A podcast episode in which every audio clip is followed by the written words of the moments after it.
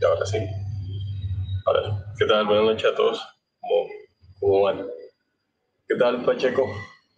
Como siempre ahí, de primero en la línea. ¿Cómo va? ¿Qué tal la, la semana? ¿Todo por las buenas? acá Jay. ¿Qué tal, Jay? ¿Cómo están? Minor Murillo, ¿cómo va? ¿Todo bien? BJ, también, ¿qué tal? Buenas, ¿cómo vamos? ¿Todo, todo por las buenas? Bien, bien, gracias. Gracias, Carlos, por confirmar. Me di cuenta y no había habilitado el, el, micrófono, pero ya, ya está. Sé cómo va esa, esa ruta, cómo va el React ya haciéndole. Dice por acá Pacheco, pesado un poco, pero gracias a Dios bien. Eh, ¿Cómo va todo, Julián? Bien, bien, bien. Pues hoy la, la, la noticia pues, está, está, chévere, es que pues, se pasó al tema de, de apps.co. Yo por ahí ayer hice la, el video pues, contándoles que, o compartiéndoles que, que hemos salido seleccionados en el grupo de, de, emprendimiento eh, para la convocatoria de producto digital. Y pues creo que es una buena oportunidad. Ahora lo que, lo que viene es tratar de, de generar bastante tracción, que creo que es donde está el punto crítico. Y pues también estamos tratando de mejorar el producto. Eh, ahorita, pues principalmente se está enfocando en, por un lado, en pues obviamente optimizar los procesos, por otro lado, poder recolectar más fuentes. Eh, por ejemplo, cosas a nivel técnico que, he venido haciendo, ya le puse, pues, o le implementé arquitectura limpia al, al front. Ahora lo que, lo que viene es eh, bueno, en lo que estoy trabajando, eh, pues como les mostré en la anterior transmisión, el tema de, integración continua y despliegue continuo eh, para facilitar el proceso de, despliegue, pues haciéndolo de manera local.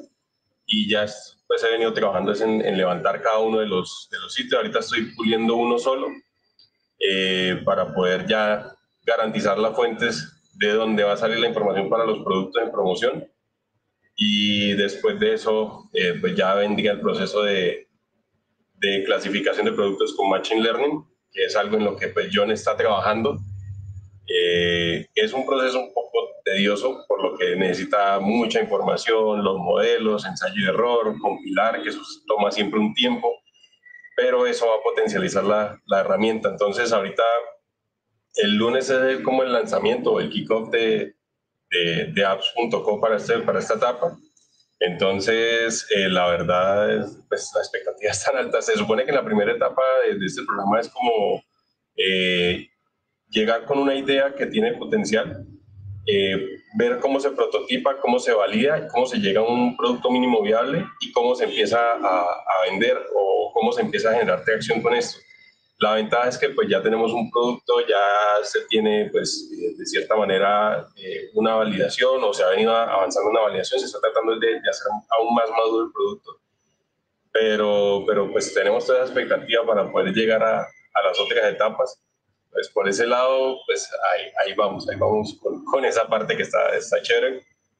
Carlos estuvo ahí, Luis Carlos estuvo en, en, en el proceso de un, una madrugada que, que que hice una transmisión buscando plantear el modelo de negocio y entender cómo eso iba a poder eh, producir ingresos o de dónde se iba a monetizar de algo que es gratuito eh, para el usuario y que pues las fuentes no tienen que hacer nada para poder disponer sus productos y producto de eso pues salió el primer modelo de negocio de, de, oferta y como tal y pues ahí vamos andando. Siento que eso es un proceso que, que va pasando. Uno pues con constancia va para el tiempo igual va a pasar, van a, todo va pasando, pero, pero se ha avanzado. Creo que eso es lo importante y, pues gracias ahí también al señor Pacheco que pues estuvo ahí en, eso y me ayudó a dar ideas, a buscar informes, venga, cómo sustentamos esto. Entonces, eh, ahí vamos, ahí vamos de a poquito. También para finales de noviembre creo que es que de Y Combinator llega respuesta eso sería un super hit que se pudiera dar porque realmente entregar allá es supremamente jodido. allá pasa menos del 1% de, de, de, las personas que aplican o de los emprendimientos que aplican. Entonces entregar hasta allá estaría genial, pero pues igual si no se puede en esta, tomamos los eh, comentarios y aplicamos para el siguiente. Entonces ahí, ahí vamos a conversar un poquito. Eh, BJ por acá dice, ¿están usando web scraping para comparar los precios de los productos? No para comparar como tal, más que todo es para traer todo de, diferentes fuentes y poder tenerlo en un solo sitio. Pues, o sea, la comparación sea como por, por consecuencia de, de, traer los productos de diferentes partes y ponerlo en una sola base de datos. Pero realmente el gancho de entrada de, de Oferti es, vamos a, tener todo de diferentes partes en, una solo, en un solo lugar, pero el potencial de, de, desarrollo va hacia la parte de asistencia con, con inteligencia artificial. Que el, sistema aprenda a identificar los gustos del usuario y le subiera pues, los productos mucho más eficiente y que pues, la persona entre y tenga una experiencia personalizada en la cual ya diga, no, a mí me interesan los animales o las mascotas, entonces a mí me va a posicionar ese tipo de información de primera y yo voy a poder acceder a información o, a las mejores promociones en el sector que a mí me interesa. Ahí es donde creo que, que, el, que el, producto toma bastante importancia y, y, se va a hacer, espero yo, más, eh, masivo, porque pues hoy en día todo el mundo trabaja sobre promociones, pero lo difícil es encontrarlas, saber que existen, que, que por ejemplo si acá me están ofreciendo un 20% de descuento, probablemente en otros sitios estén ofreciendo el 30 de exactamente la misma referencia. Entonces creo que ese es como, como un, un, punto ahí. Pero pues ahí vamos, ahí vamos. Creo que por acá, Pacheco, una buena madrugada sí, de verdad valió la pena mucho y, y, ese es el proceso de aprendizaje.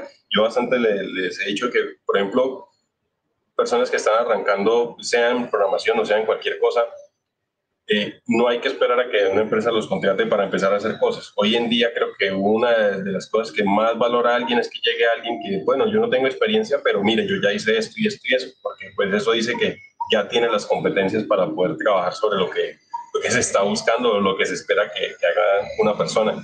Entonces creo que es, es, eso, es como demostrar que uno quiere ir hacia adelante. Por ejemplo, en el equipo, eh, por acá, bueno, bueno, acá dice eh, Nelson, buenas noches, ¿qué tal Nelson? ¿Cómo está? Como, eh, BIJ Comunicaciones, eh, interesante la implementación de inteligencia artificial para las sugerencias. Sí, básicamente ese, es el primer, o la primer enfoque, el primer enfoque, después se quiere, pues, el futuro, tener un sistema de, de anuncios propio, pero sugerido también con inteligencia artificial. Obviamente eso ya es un commodity, de lo que hace Google hace muchísimos años, pero en este caso todo, todo, todo gira en torno a, promociones. Entonces creo que eh, lo que son ahorros, eh, envíos gratuitos, o sea, todo, todo, todo lo que implica un ahorro se va a poder tangibilizar mucho más eficiente, los productos se van a poder exponer mucho mejor y pues el usuario es el, en últimas también el que sale ganando porque pues va a comprar realmente a un mejor precio y pues su economía que es bastante importante a la hora de tomar una decisión de compra en, un producto, en lo que sea, eh, pues va, va a estar de, de, primera mano resuelta. Ya es cuestión de gusto, de ahí para allá ya es el que me ofrezca más descuento o el que me esté ofreciendo por el mismo precio la, una referencia mejor. O, creo que ahí es donde, donde el usuario va a empoderarse un poco más y va a poder tener más facilidades de, de toma de decisiones informadas, porque pues ahí es donde está el punto. A veces uno va a tomar decisiones y no tiene la suficiente información o el suficiente conocimiento para poder comparar. Entonces, por ese lado, creo que está, está, está bien chévere. Eh, bueno, les iba a contar, eh, ahorita recientemente, no sé si ustedes han escuchado, en, en, Rapid salió un programa que se llama Rapid Makers. Básicamente lo que hicieron fue abrir eh, la posibilidad de personas que no tuvieran experiencia laboral o estuvieran arrancando en el mundo del desarrollo y empezaron a, a pues hicieron su proceso de selección, los capacitaron, integraron a una etapa de entrenamiento, como tres meses, algo así y de ahí los mandan a los equipos. ¿A qué punto hoy? Pues a uno cuando se le asignan en el equipo, pues se supone que las expectativas no son muy altas porque pues son personas que vienen arrancando. Entonces es como ayúdenles a, a entregar a ese proceso, téngales paciencia, asignenle cosas para que puedan ir mejorando. Pero resulta que, eh, por ejemplo, en el caso, en los dos equipos eh, que tengo, eh, los dos Rapid Makers súper, súper buenos. O sea, y particularmente en, en, mi equipo principal, la persona que llegó, eh, un pelado pero con mucha energía, uno le decía, sí, yo estoy contento de estar acá y ya quiero empezar y esto, y yo, bueno, vamos a ver, entonces yo le decía, transforme esa energía o conserve esa energía y ese entusiasmo para poder salir adelante y hacer y conseguir las cosas. Lleva con el equipo dos, tres semanas, pero ya hace tickets como si estuviera desde hace seis meses en, en el equipo. Entonces creo que ahí está la importancia de, que digo, sea lo que ustedes estén aprendiendo, sea lo que ustedes estén tratando de conseguir, ponga la energía que eso se nota, ponga el interés que eso se nota. Ahí van, van saliendo, y van saliendo. Eh, por acá Jay dice, y por ejemplo, éxito expone esa información. No, no, ellos no exponen esa información.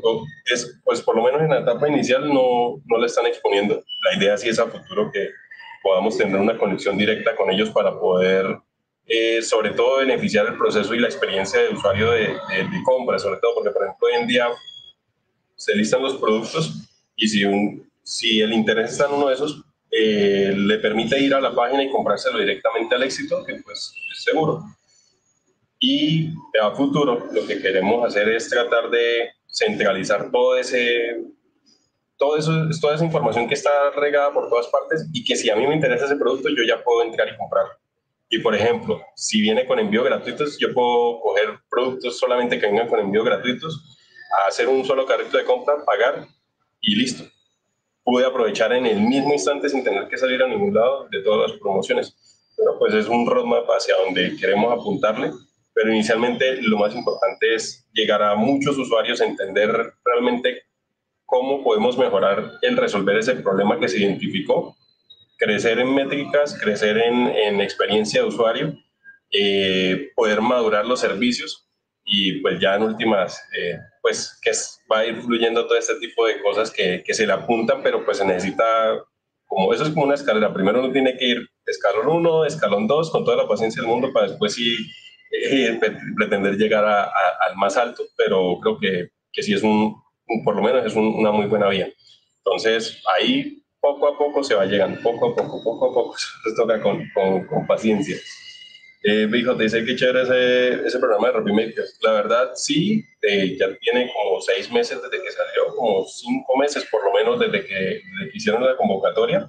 No sé si ahorita es cuando vuelven a sacar eh, convocatoria, pero la verdad sí da mucha oportunidad porque pues no sé exactamente el, salario, pero sí es de las convocatorias dijeron que el salario que, que, se iba a pagar un salario competitivo al mercado y pues para alguien que está iniciando pues, está más que bien porque pues está entrando, están enseñando y está entrando una muy buena empresa donde pues va a tener suficiente para aprender y para hacer y pues que todo el mundo va a tener esa disposición de decir, ah, es que él está aprendiendo, vamos a meterlo en este ciclo, vamos a formarlo. Entonces, esas son cosas que no todas las empresas lo hacen que pues hoy en día pareciera que fuera algo como, ah, chévere que lo hagan, pero realmente si uno también lo ve desde el punto estratégico, es lo mejor que pueden hacer porque ustedes, o sea, por un lado le están dando la oportunidad a alguien de que entre al sector, pero por otro lado también tiene otra superventaja es que las personas que están llegando están aprendiendo sobre el modelo o sobre el modelo, sobre el negocio como tal de, de, de esa empresa. Entonces, claro, cuando ya se, se hace el crecimiento profesional, pues ya tiene personas que son muy idóneas para el negocio y que van a aportar un montón porque conocen muy bien lo que están haciendo.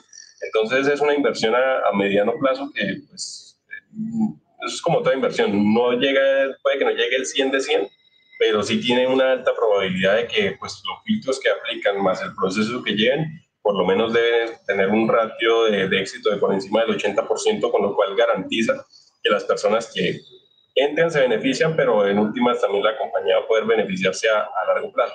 Entonces, por ese lado, la verdad, me parece chévere. También si ustedes ven que, que, que pueden aplicar cuando vuelvan a salir convocatorias, háganlo. La verdad está, está bien chévere, van a tener pues, paciencia, le van a explicar, van a tener un entorno real competitivo. Entonces, por lado está, está, está bien, bien interesante eso dice Pacheco formando sobre el negocio, claro. Es que creo que eso es una de las cosas que a veces cuesta, entender que eh, uno tiene que, antes que tecnología, ver cuál es el negocio.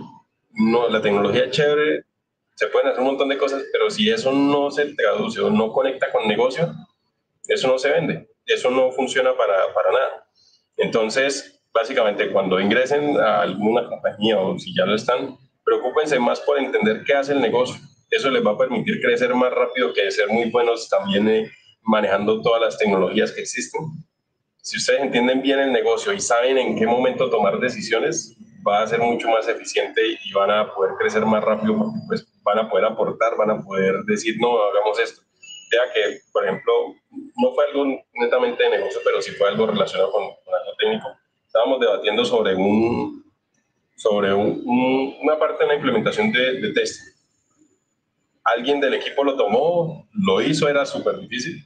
Pero difícil y enredado, más que todo enredado y, largo.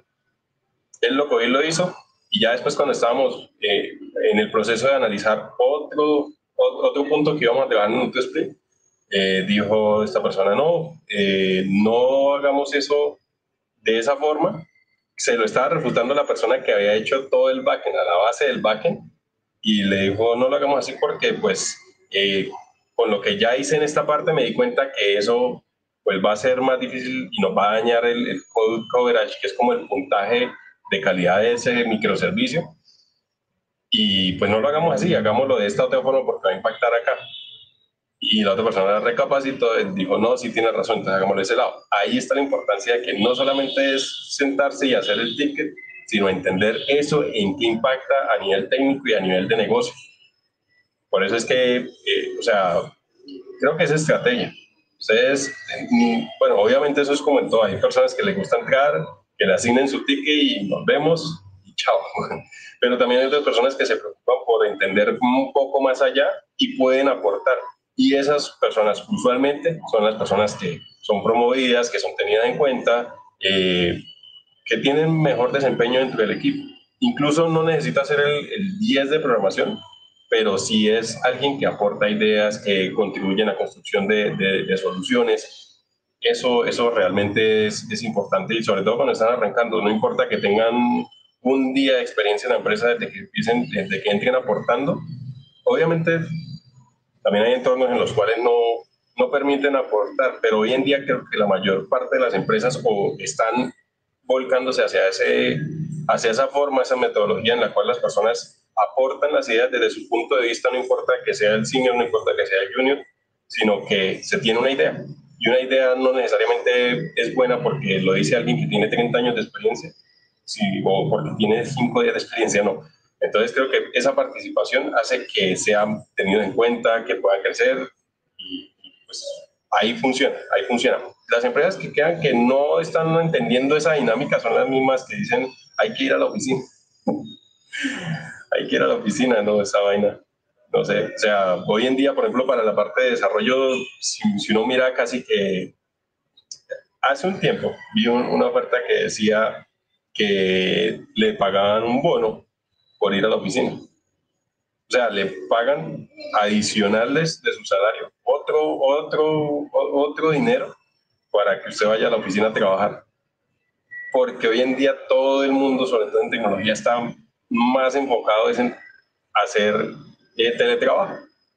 Si no hay teletrabajo, pues técnicamente no, no lo consideran y hoy en día el mercado está muy competido. Entonces creo que ahí es donde pues no es tampoco aprovecharse de esas cosas, sino que pues es la misma dinámica en la que ha entrado el mercado y que pues afortunadamente lo estamos viendo ahorita, pero pues también hace, hace, un, hace un tiempo vi un, post donde alguien decía, alguien no, eh, es un, emprendedor que pues está tomando también relevancia. Y él decía, yo soy programador, pero lo que va a decir acá usted me van a crucificar. Básicamente lo que decía era, que por qué a un programador le estaban pagando más que un médico, o por qué a un programador le estaban pagando más que otras profesiones, que él consideraba que eso no era así. Entonces, eh, daba como sus ejemplos que pues lo hundieron más que lo que lo sacaron a flote, pero, pero básicamente lo que decía era, era eso. Entonces en los comentarios le decían, claro, ahora como tienen empresa y les toca pagarle los sueldos a los, a los programadores, entonces ahora sí están caros, ahora sí, ¿y por qué están sobrevalorados? Pero también me llamó la atención un comentario particular de una persona que le dijo, hace 15 años, las personas que hoy están en esto llevan más de 10, 15 años metidos en esto y les tocó la época en la cual un desarrollador no ganaba absolutamente nada y no lo tenían en cuenta en nada y tenía que lidiar con absolutamente todo. Y vienen de esa época donde le pagaban mal, donde no tenían oportunidad, donde no eran tenidos en cuenta. Y pues ahorita que ya se llega el momento, ¿por qué decirles que no cobren por lo que pues está valiendo? O sea, la capacidad de producción es infinita referente a que es pura producción intelectual y se monta en un sistema que puede escalar como la nube. básicamente no hay otra máquina que exista que pueda ser capaz de producir la misma cantidad de dinero que lo está produciendo hoy el día el software con una inversión también pues en hardware que se necesita, pero la capacidad de producción no hay una máquina que, que genere esa misma rentabilidad. Entonces, si la máquina técnicamente son la base, son desarrolladores, pues ¿qué se espera? Algo que está produciendo miles y miles, miles de millones de dólares, pues tiene que verse reflejado también en, los salarios, más que todo porque, ¿por qué creo que está tan, eh, o sea, hay tanta demanda o tanta necesidad de desarrollador y sobre todo específico? Es porque eh, sobre todo lo que están buscando es tratar de construir software o, soluciones que tengan una buena calidad, que se sepan integrar con nuevas tecnologías, que puedan escalar, que se puedan adaptar rápido, que puedan integrarse con lo que ya existía. Y pues para eso se necesitan personas que tengan experiencia, que tengan conocimiento. Pero ahí es donde viene el pero, porque normalmente no irían listos, solamente son simios. Eso es lo único que están contratando. Pero resulta que como ya son tantas las empresas que se han volcado a generar tantas soluciones, pues necesita mano de obra para poder construirla. Entonces ahí es donde nace la otra oportunidad para los que están llegando, que son las personas que dicen, bueno, llega una empresa y dice, necesitamos 50 desarrolladores nuevos, conseguirse 50 desarrolladores senior, ¿vale? 50 desarrolladores senior no se consiguen a la vuelta de la esquina, hay que convencerlos no solamente con el salario, sino con los beneficios, con el, con el proyecto, con un poco de cosas intangibles que determinan si alguien se quiere o no se quiere cambiar de, de trabajo. Entonces, esa necesidad de poder cubrir eso, terminan optando por un plan como lo que mencionábamos hace un rato de los makers, en el cual prefieren invertir a mediano plazo en formar personas que puedan solucionar las necesidades que ellos tienen, o diciendo bajamos los requerimientos para poder, o los requisitos para poder eh, acceder a las vacantes que tenemos. Entonces ya no piden desarrollador con más de seis años de experiencia, no, ya van a, empiezan a, haber vacantes de desarrollador con de uno a dos años de experiencia. O entre la vez pasada que vimos había una vacante que era pues bastante buena, que era de seis meses de experiencia mínimo, o sea, seis meses es manejable. Y, y eso termina beneficiando a la gente en el sentido en que muchas más personas van a poder iniciarse en este momento donde la industria no le queda otra sino decir, abramos la puerta a personas que quieran y además que he visto gente que quiere y que no tiene todavía la experiencia, pero son muy buenos y de las mismas ganas de, querer estar en la industria, entran y tienen un muy buen rendimiento, que sí tienen falencias porque es como normal, pero que por la misma gana que tienen, eh, hacen las cosas supremamente bien y son buenas y se destacan. Entonces creo que eso es una ventaja que también está pasando ahorita, que toda esa eh, camada que está entrando de desarrolladores que le están, dando, le están abriendo la puerta, están diciendo, venga, este mercado está explotado, no hay para dónde, usted cumple mínimo con esto y esto y esto, sí, ah, listo, hágalo, entre. Esas personas son los seniors de los próximos tres años, por lo menos tres, cuatro años, y son los que van a seguir cosechando eso. Entonces creo que por eso eh, eh, decía otra imagen que hay que decía, el mejor momento para sembrar un árbol fue hace 20 años y el segundo mejor momento es hoy técnicamente es lo mismo, o sea, no necesariamente tiene que esperar a que pase un montón de tiempo y ya se fue el tren, no. Cada día van saliendo más, más cosas y hay más oportunidades, pero lo importante es que se empiecen a hacer desde ahorita, no esperar por allá a ver que ya el vecino lo hizo, que ya se vuelve un commodity, que hay desarrolladores en, por cuadra. Hay 20 desarrolladores por cuadra. Por acá dice... Mmm, dice Jay, eh, tienen que ser nuevo, eh, nuevos, nuevos en programación, tener bases. Lo que le pedían a los Maker era, ni siquiera tenían que ser de, sistemas. Me acuerdo que ponían, por ejemplo, si le gusta la IoT o la parte de electrónica, también cabe, si era emprendedor, también cabe, porque Makers no es solamente para desarrolladores, también hay personas de producto, o sea, diseñadores de producto, hay, sí, Mm, más que todo, me acuerdo de ese diseñador de producto, creo que de marketing y comercial también hay, pero si eran personas que tuvieran un conocimiento básico y que no tuvieran experiencia, ahí tenían una vía de entrada para poder hacer sus prácticas, que realmente ya es una experiencia laboral que los está poniendo en una empresa que tiene muchas eh, ventajas y sobre todo que los retos son muy grandes y ahí se aprende un montón. realmente, no sé, no, es porque yo trabaje ahí, sino porque enteramente eh, realmente es, es, bastante bueno el, los retos, la forma en que se opera, si hay muchas cosas, o sea, tiene, tiene uno que estar en la juega y, la verdad es, es, es, chévere, o sea, no, no se puede equiparar la experiencia no solamente dentro de Rappi como tal, sino dentro de una startup con una empresa tradicional. ¿Cuáles son las dos cosas que hay? O a grosso modo, Mientras que en una empresa tradicional ya todos los procesos están establecidos, ya tienen un flujo, ya todo está estable, todo tiene un proceso, todo se demora, todo tiene que pasar por aprobación, toca mirar si eso es viable, no hay presupuesto, en fin. En una startup no, en una startup todo está para allá, vemos una oportunidad, se busca, se mete, si, pues en el caso de que ya haya accedido a rondas de inversión serias y grandes, pues hay un montón de presupuesto para hacer cosas, hay que contratar equipo, hay que armar equipos, seis equipos cada uno con 10, 15 personas, hay que empezar a construir, para la otra semana hay que tener la planeación. Allá hay un dicho que es que planear a largo plazo, si no estoy mal, es planear a un mes. Esa es la planeación a largo plazo. Entonces, técnicamente, eso invita a que uno sea muy competitivo y que tenga que afrontar tanto retos muy grandes a corto plazo como tomar también decisiones a corto plazo y que sean lo más acertados posible.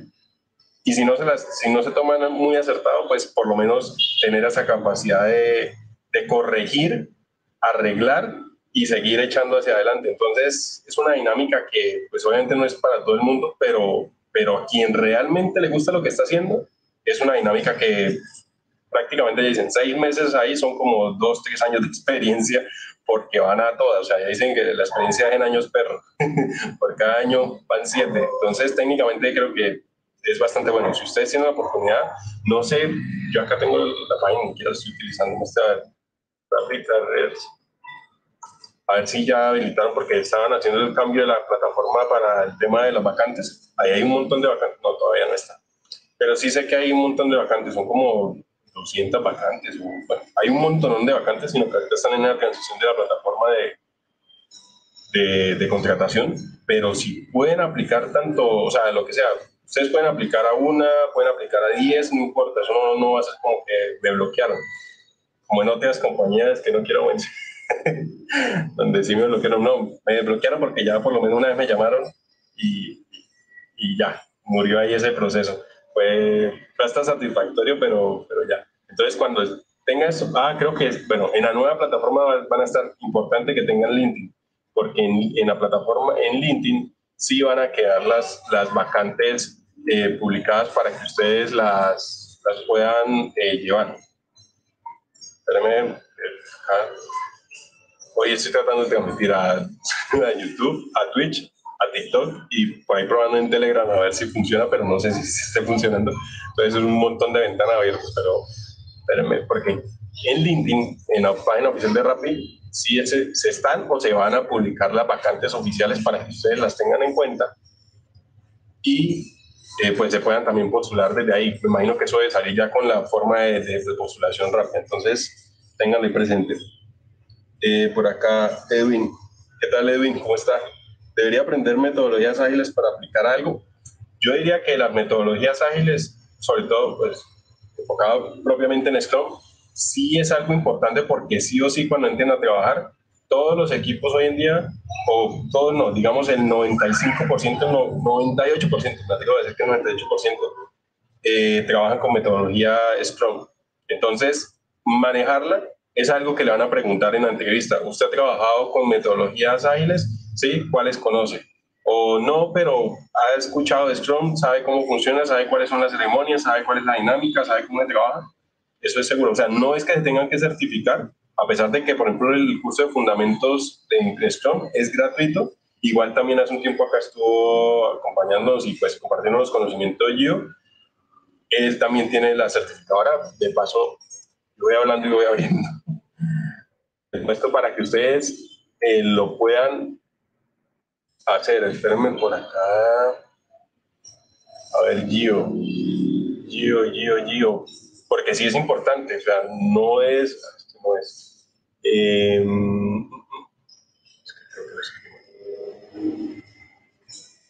este es. Ahí con eso ustedes van a poder hacer las certificaciones. Si las quieren hacer, la vuelvo y repito, la de fundamentos es gratuita. Esa les, les puede servir pero importante es que sí tengan el conocimiento de cómo funcionan las metodologías para que el día que entren a una entrevista y le pregunten, usted ya sepa que por lo menos le, le pregunten qué es el daily y ustedes sepan que es una reunión que se hace todos los días, para la redundancia por su nombre, en el cual dura una duración de 15 y 30 minutos, en el cual se va a poder explicar por cada uno de los participantes qué hizo el día anterior, qué, problemas tiene y qué va a hacer hoy, y así todos quedan informados y el equipo se mantiene sincronizado con base en la metodología ágil de Scrum. Entonces, básicamente, eso es, es importante, no lo descarten. Igual eh, no toma mucho tiempo. Entonces, ya vuelvo al tema de LinkedIn con las posiciones de Rapid. Acá está amigo Gio, para quienes lo quieran seguir. Acá también encuentran las certificaciones. Él tiene la alianza con CertiPro para poder tener acá las certificaciones, eh, no solamente en la parte de Scrum, sino en otras. Entonces, por acá les dejo en el, en el chat el, la página. Ahí, bueno, para poder ponerla, porque este montón de ventanas. Listo, para eso. Entonces, bueno, aquí está. Ahora, acá no sé si Gio tiene la de fundamentos, pero busquemos la de fundamentos para que pues, no quede ahí. eso es CertiPro. Pro, eh, Scrum, Fundam, ah, es Foundation, sí eh, gratis. Hay, una, hay otra certificadora que los, uno se inscribe, ellos pues hace un tiempo los vi que sacaban esto, eh, las certificaciones eh, cada cierto tiempo. Era cada 20 días, pero es que no me acuerdo. Eh, yo creo que yo la había hecho. Y con eso ustedes se pueden inscribir y sacan por lo menos el fundamento, eso le, le ayuda bastante bien, está en español. Entonces creo que pues, sería bastante bueno si lo pueden aprovechar. Acá está, es este, Scrum Foundation, y este está en español. Acá comenzar la prueba. Ah, bueno, este ya es para la certificación. O sea, vienen y en este enlace y presentan la certificación, está gratuita. Venga, les dejo el enlace. Y si se quieren preparar, vamos a, a la mejor plataforma de, de, de enseñanza que existe hoy en día, se llama YouTube y acá esto se llama mm, Scrum, preparación, examen, Scrum, fundamentos. Este. A ver, acá está cómo obtener la certificación fundamental gratis. Ah, bueno, acá está, oh, ah, mira, este es Scrum Studio. Esta es, la, esta es en la que yo lo vi, yo creo que participé alguna vez en esa. Acá está, busquemos específicamente la que es el mouse. Me, han pasado ocho días y el mouse me sigue molestando. Este. acá está, mira, acá pueden tanto mostrar si son español, ahí pueden tomar el curso y pueden tomar el examen. Y con eso ya por lo menos tienen el de, ah, mira, acá se pueden enrolar al curso. Con esto ya tienen al menos la certificación fundamental de Strong, con lo cual ustedes ya pueden decir, acá yo ya sé y ahí está. Insisto, la certificación es lo de menos, pero ya la tienen ahí. Entonces acá se lo voy a dejar también en el chat para que ustedes lo, lo puedan tomar si les interesa. Aquí, y después me lo comparto por aquí en este otro. Si es que me, el mouse me deja. Ahí está. Entonces, ahí está. Sáquenle provecho, sáquenle el jugo, de, verdad vale la pena. Con gusto, eh, Pacheco. Bueno, y acá pues ya saben cómo buscar también esto, acá les explica y van a encontrar también si tienen dudas o algo, cómo es. Básicamente, miren, por ejemplo, este Scrum en seis minutos. O sea, está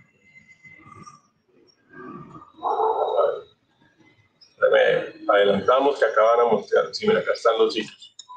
Los roles, importante que se sepan los roles, eh, cuál es la dinámica, los sprints, cuánto duran, eh, cómo se hacen, por ejemplo, el tema, hoy en día, y eso es importante, que es el tema de los eh, story points.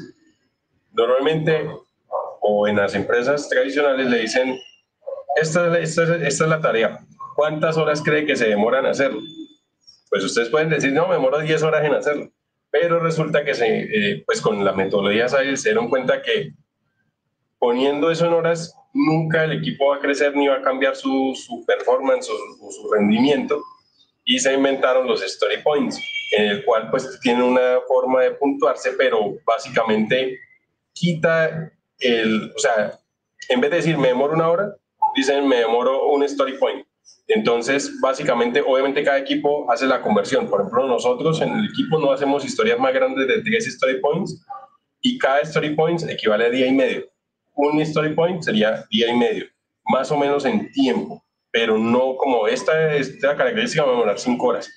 Lo que se busca es que el equipo tenga la capacidad de incrementar la cantidad de story points que puede hacer por sprint para poder tener un mayor rendimiento. Obviamente va a llegar un momento en el cual de, ahí no llega, de ahí no pasa porque pues eh, ya tiene como la velocidad estándar. Pero eso es lo que se busca, que el equipo llegue a su velocidad máxima y la pueda mantener a lo largo del tiempo. Entonces, eh, eso, es, eso es importante. Bueno, por acá dice Armando. ¿Qué tal Armando? ¿Cómo está? Saludos, saludos también por acá. Eh, una página o canal de YouTube para aprender Java. Uy, Java. No tengo alguien presente de Java. No sé haber alguien presente de Java que, haya escuchado que no.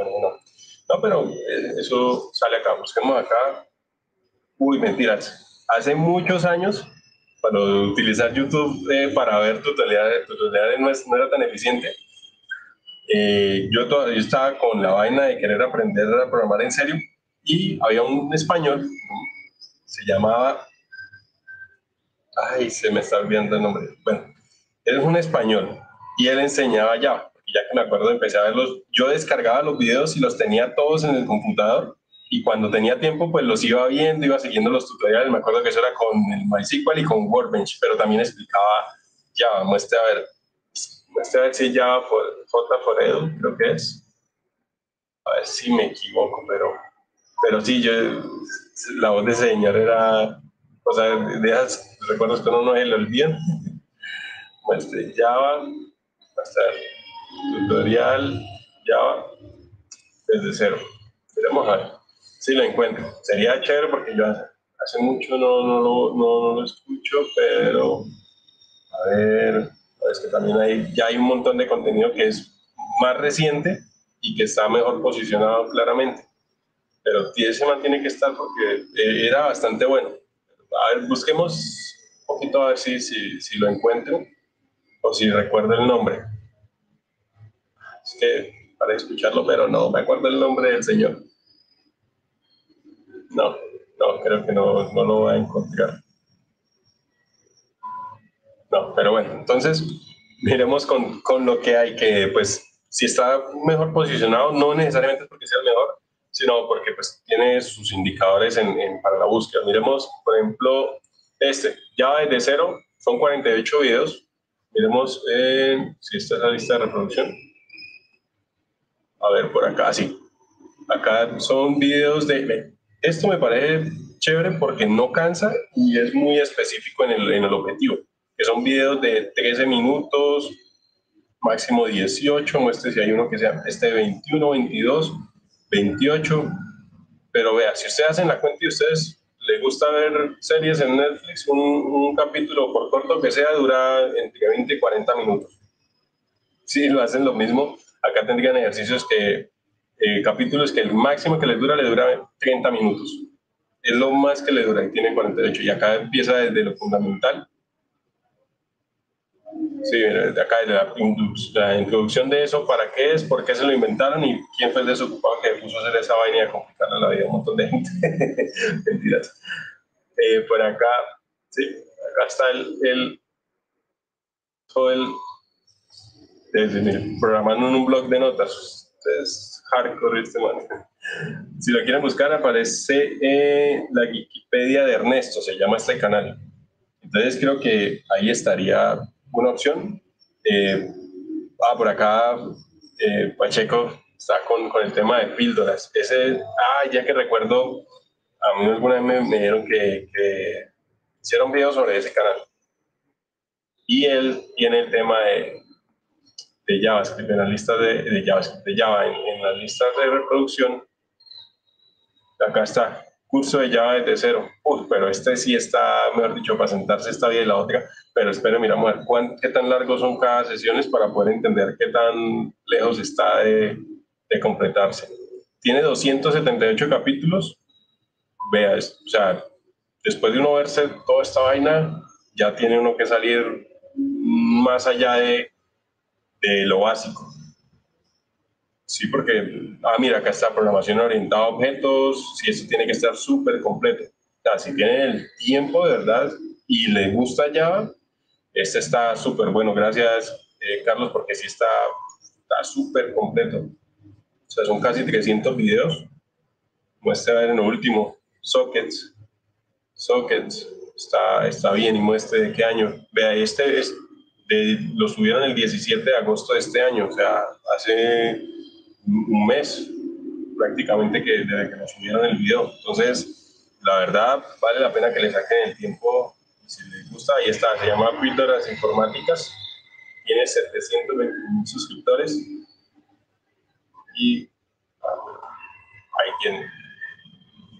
Es que no me acuerdo cómo se llama el señor. Creo que era Jesús Conde. Tiene que ser ese. Jesús Conde. Ya va. Uy, para. Creo que sí era este señor. Ah, creo que sí es este. Es que los videos también tenían una animación. Esta, este, esta vaina. Esto, este video. Este video lo había acostado en una cama en un hotel en, Medellín, por allá en el año 2011. Venga, les pongo para que lo escuchen, para que vean que no, no es jodera el tono de voz es particular.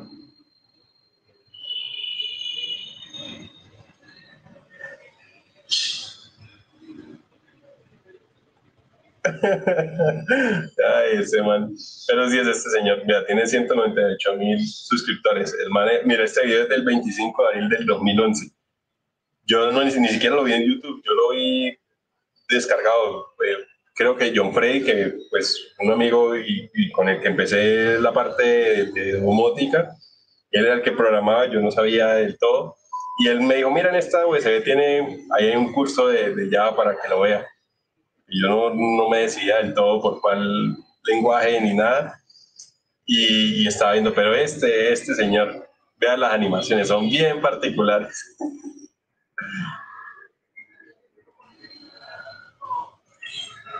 ahí está, o sea, más masticado no puede estar. Puede que no tenga la última versión de Java claramente, pero los fundamentos de Java, si quieren, los van a encontrar con Jesús Conde muy seguramente. Mire, ya estaba suscrito al canal y no, no, me acordaba. Pero sí es este señor. Muestra a ver qué otra cosa tiene.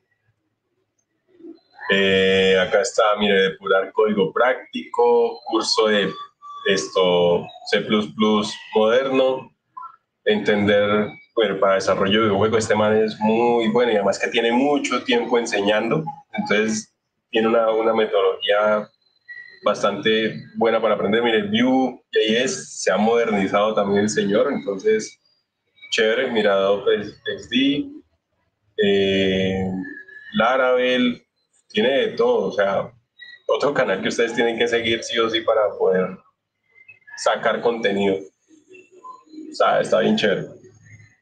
Eh, por acá, Natalia. ¿Qué tal, Natalia? ¿Cómo estás? Eh, ¿Nos puedes pasar el link, por favor, del canal de Java? Eh, ¿Del de píldoras o el de, o el de este señor Jesús? Le por si las moscas. Le voy a pasar los dos y es bien curioso que el nombre del canal es Outcast. ay, no se escuchaba el, audio del, del, video. a la madre ahí se los dejo para que lo, le puedan echar la revisada a este señor. Y por acá el de píldoras informativas, que también es, es bueno. Espérame, el de píldoras, no sé ni cómo me acordé del nombre de ese señor. Ah, acá está.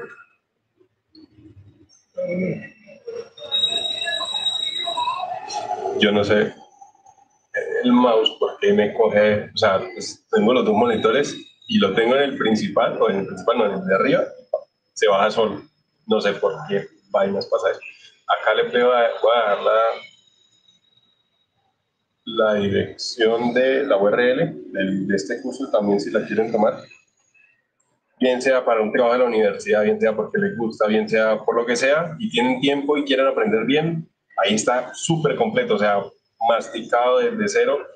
Y es más, por ejemplo, algunas de las cosas es que si tienen duda en un tema muy específico, pueden buscar el tema muy específico en YouTube y van a encontrar un video muy corto. O sea, cuando son temas muy específicos, yo por lo menos busco cuando es agarrando conceptos o cuando son temas que yo sé que es, es eso, videos de no más de 10 minutos. Si es un video de media hora, ya saben, no lo veo porque me va a decir un montón de cosas que yo ya no necesito saber o no quiero saber en el momento, solamente quiero esta porción.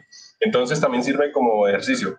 Van viendo en donde algo no quedó muy claro y o, él, o él no lo puedo explicar de manera muy clara, y buscar ese pedacito específico en un video. Eso sería una buena estrategia. Eh, bueno, por acá. Mm, buenas noches. Se me olvidó saludar. Ah, no, me que sí saludos. Eh, por acá, eh, ¿qué tal, Famus? ¿Cómo vamos? Eh, Java o C Le pregunta a la persona menos indicada para decir eso. Porque para mí ni Java ni, ni C la verdad. para mí, JavaScript, TypeScript. TypeScript está adoptando en JavaScript lo que ellos hicieron allá con su programa eh, o su lenguaje de programación estructurado y del dolor de cabeza que le da muchos eh, puristas de que no tenga un tipado dinámico. Pero para muchos de esos puristas, en C tienen un, una variable que se, un tipo de variable que se llama dynamic, que estoy seguro que el 95% de las personas que trabajan en Java, porque no lo digo porque me lo estoy inventando yo, porque cuando yo hacía entrevistas para programadores en C les preguntaba sobre eso y no sabían que eso existía. Para ellos no cabe en la cabeza que una variable puede ser dinámica en tiempo de, de, ejecución. En tiempo de compilación sí, con el bar, pero en tiempo de ejecución no. Y existe el dynamic en tu cara. Mentiras. Pero no, realmente creo que Java y C sirve mucho para agarrar buenas prácticas de programación para estar, o sea, para programar estructurado, para entender patrones de diseño, que eso es algo que es fundamental. Para la primera etapa que uno aprenda a programar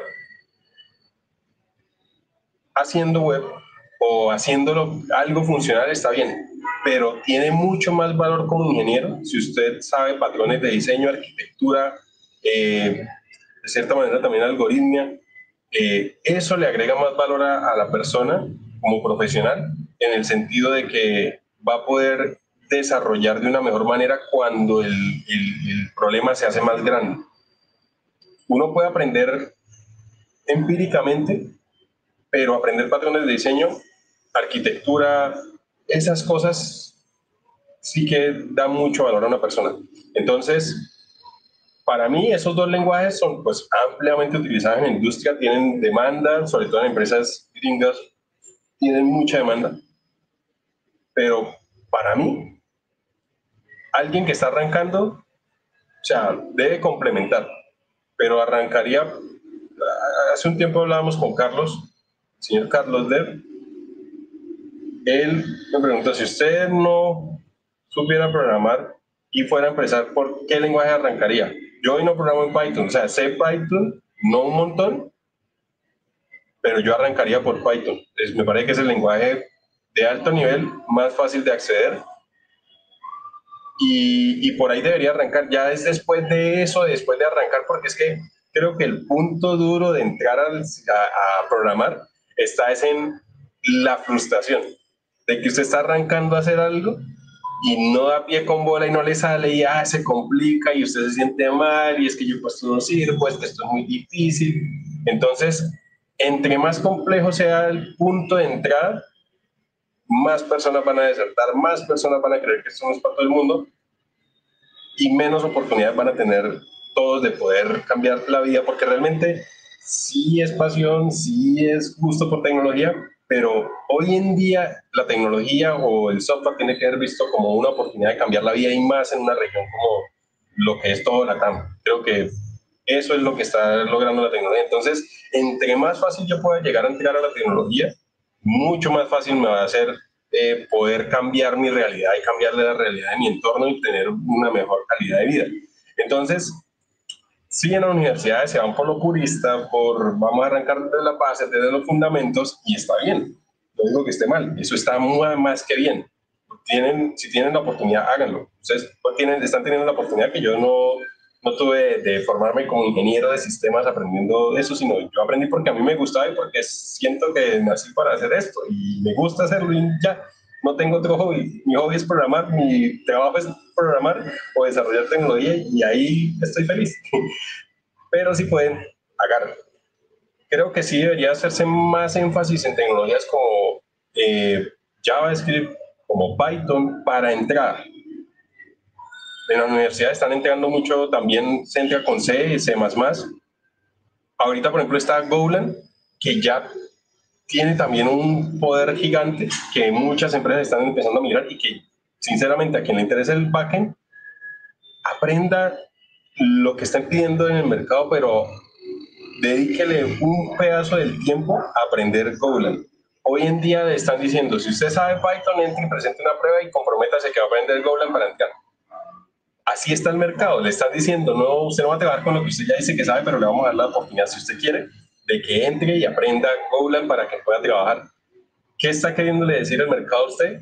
Aprenda Golang, dedíquele un pedazo, que usted se presente una entrevista y ya usted no sea como si yo tengo toda la disposición para aprender, sino que usted ya entra está diciendo, yo sé Golang, ya, yo, yo ya lo tengo. No tiene que perder el tiempo ni invertir tiempo conmigo, porque yo ya sé Golang, ya sé que es una Go routine, sé cómo funcionan los, los apuntadores, sé todo eso, ya lo manejo. Yo sé montar un backend utilizando Gino, utilizando X o Y cosa. Ahí está la oportunidad. Esa, solamente ese punto lo puede usted poner del otro lado de, del puesto, ya casi que sentándose en sus sillas, abriendo su computador en su casa y conectando a trabajar en remoto y mejorando su calidad de vida. Entonces, es estática estrategia, pero, pero está interesante. Por acá dice Zuckerberg, eh, yo aprendí Java con ese man y la Wikipedia. Ahí está el ejemplo, ahí está el ejemplo. Creo que son muy detallados los, los, los, los temas, al, detalle, al detalle.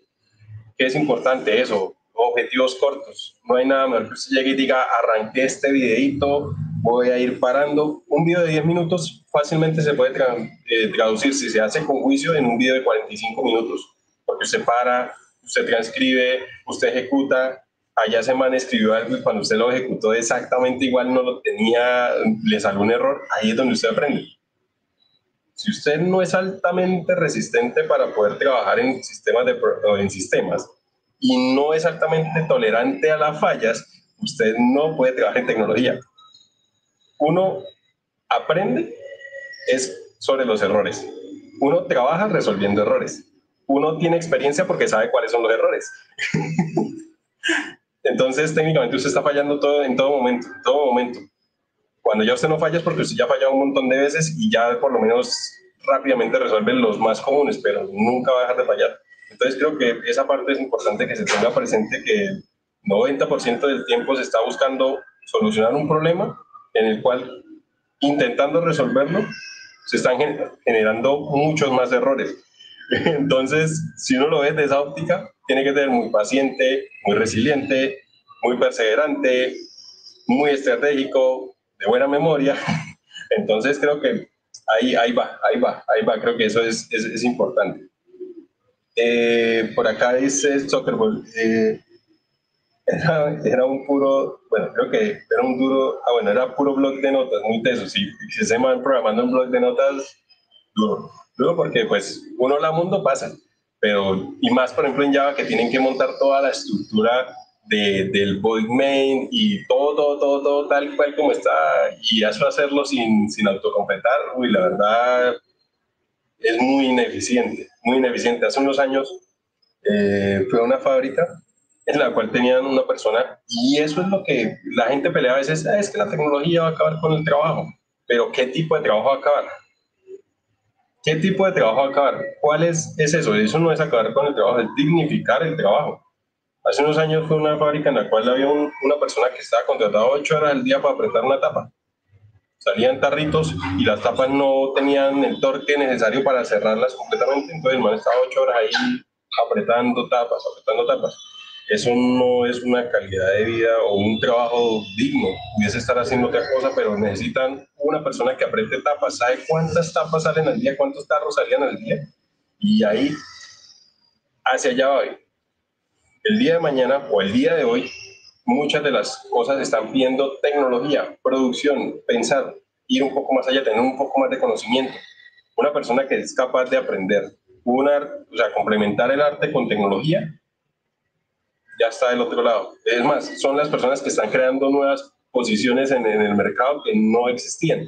Entonces, creo que es de, de saber interpretar la situación, aprovecharla y entenderla. Eh, Pacheco, por acá, muy buena la pedagogía.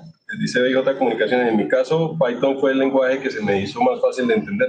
Realmente, con lo único que se, se de cierta manera en Python es que tiene que estar correctamente indexado tabulado para que tome los ciclos porque no existen las llaves.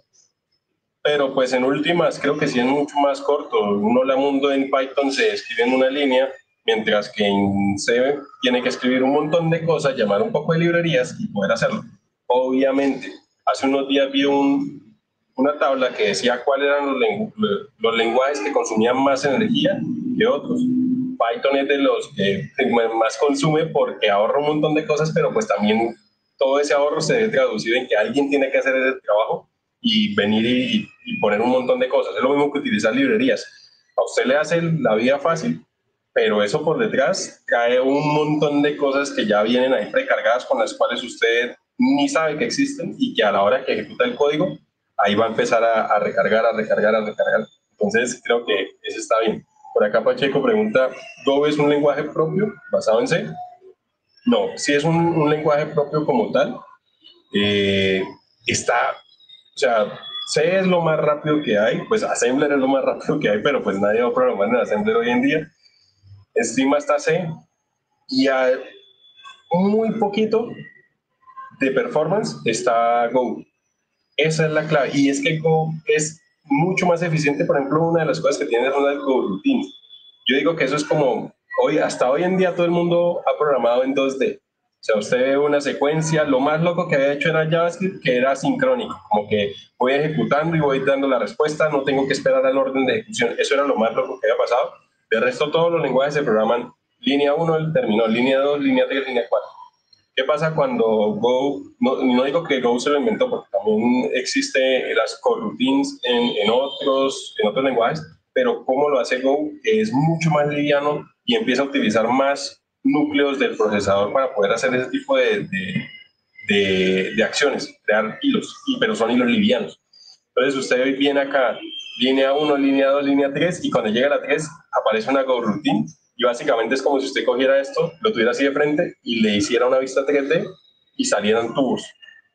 Entonces este código que está acá entra a un tubo de esos y ejecuta todo en paralelo y así tiene miles de tubos. Y cuando llega al final del código se ejecuta en muchísimo menos tiempo porque está haciendo, antes se llamaba programación en paralelo o sigue siendo programación en paralelo, pero hoy en día son las Go routines o las routines o las coroutines como tal. Pero básicamente es eso, es poder disponer estratégicamente código que se ejecute en paralelo para reducir el tiempo e incrementar la capacidad de producción de, o de, procesamiento, por decirlo así. Entonces, por ejemplo, un ejercicio que hay es un backend que recibe un millón de peticiones por segundo con Go. Eso ya es muy, muy, muy loco porque pues técnicamente está haciendo muy eficiente el uso del procesador o del recurso que tiene a través de un lenguaje que es muy liviano y que es muy a bajo nivel pero que de cierta manera también es, es, es bastante amistoso. Si ustedes miran la página de Golan, ellos tienen ahí un...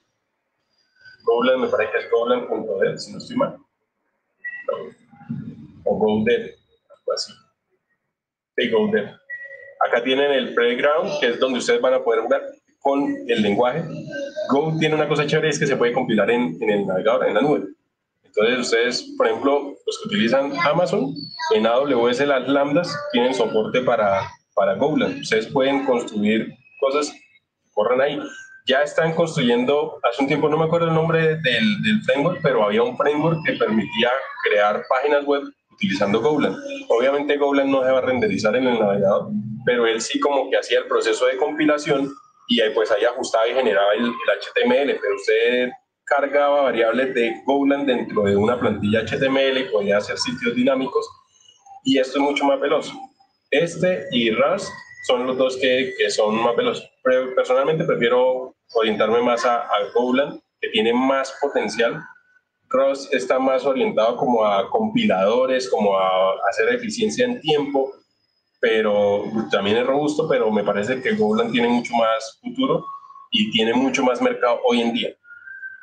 Entonces, por ejemplo, usted puede mostrar si encuentro acá en el Get Start. Acá está, bueno, cómo instalarlo. Eh, pues, acá está el Play. Bueno, cambiaron la página porque antes no estaba así. Antes era como maldito. Pero mira, este es el Hola Mundo en, en, en Golang.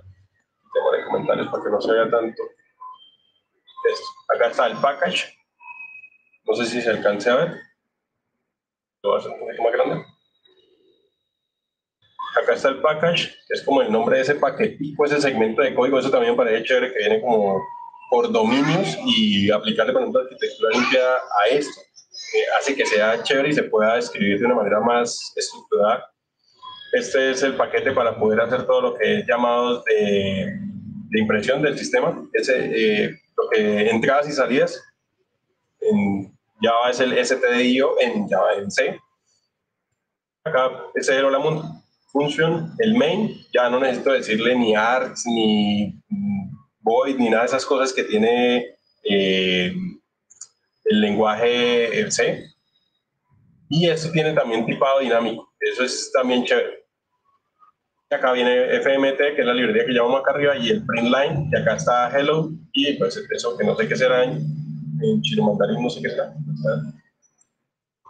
Habla mundo. Bueno, y tiene todo el sentido del mundo. Es el mundo, pero bueno. Y ya, acá ustedes lo pueden ejecutar, pueden escoger también la versión que, con la que quieren trabajar y acá pueden ver el resultado. Y así pueden ejecutar todos los paquetes. Había uno, pues, no sé ahora si eso desapareció. Antes tenía uno que era como un tutorial. Pues a ver, ¿qué tiene que estar? Ah, acá está este, el Tour of Go este, este, ahí lo van guiando, este es el que yo he visto, el amarillo. Y acá van pasando, entonces acá le explican cómo vamos a escribir el Hola Mundo y acá está el ejercicio. Entonces, a medida que van, lo van ejecutando, y ahí van pasando ejercicio tras ejercicio. Acá en este lado tienen los otros ejercicios o la documentación. Ah, ve, acá está en español, si no estoy mal. No, no está en español. está en inglés. Pero bueno, con la esta herramienta, si ustedes le dicen acá traducir esta página, ah, ustedes no lo pueden ver. Bueno, en el, en el navegador instalé la extensión de Google Translate y ahí ustedes van a poder eh, darle clic a esa extensión y tiene una parte que dice traducir esta página. Él automáticamente le toma toda la página y se la pone en español o en el idioma que ustedes prefieran. En este caso, creo que la mayoría español.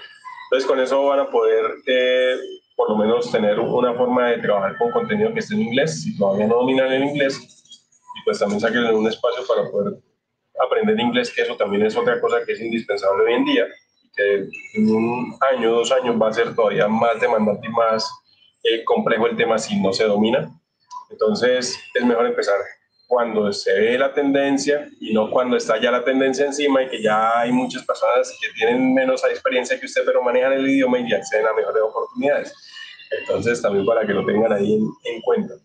Pero bueno, este está chévere. Acá les voy a dejar en la página, en el chat, llamado go.dev, y ahí ustedes van a poder eh, probar, conocer de ese lenguaje. Por acá, eh, Nat, Nata dice, sería genial que cuenten experiencias sobre institutos o cosas así para aprender inglés. Eh, bueno, en la parte de inglés, eh, a ver, desde mi experiencia, yo realmente eh, cuando me gradué del colegio, eh, a mí me dieron una beca para poder hacer un curso, pues los primeros módulos de inglés. Mis papás me, me, apoyaron en, en, eso, yo iba los sábados a, a tomar clases. eso era como nivel A1, A2, más o menos, conversacional. de ahí, pues, yo siempre creo que hice más por, por leer y pues creo que cuando uno está arrancando lo más importante es tener un buen vocabulario, o sea, aprenderse muchas palabras, aprenderse, eso es casi que de memoria, no es lo ideal, pero pues es, es una vía, aprender palabras e ir tratando de leer libros. Y palabra que ve que no entiende, palabra que vaya y busque, palabra que va, va guardando.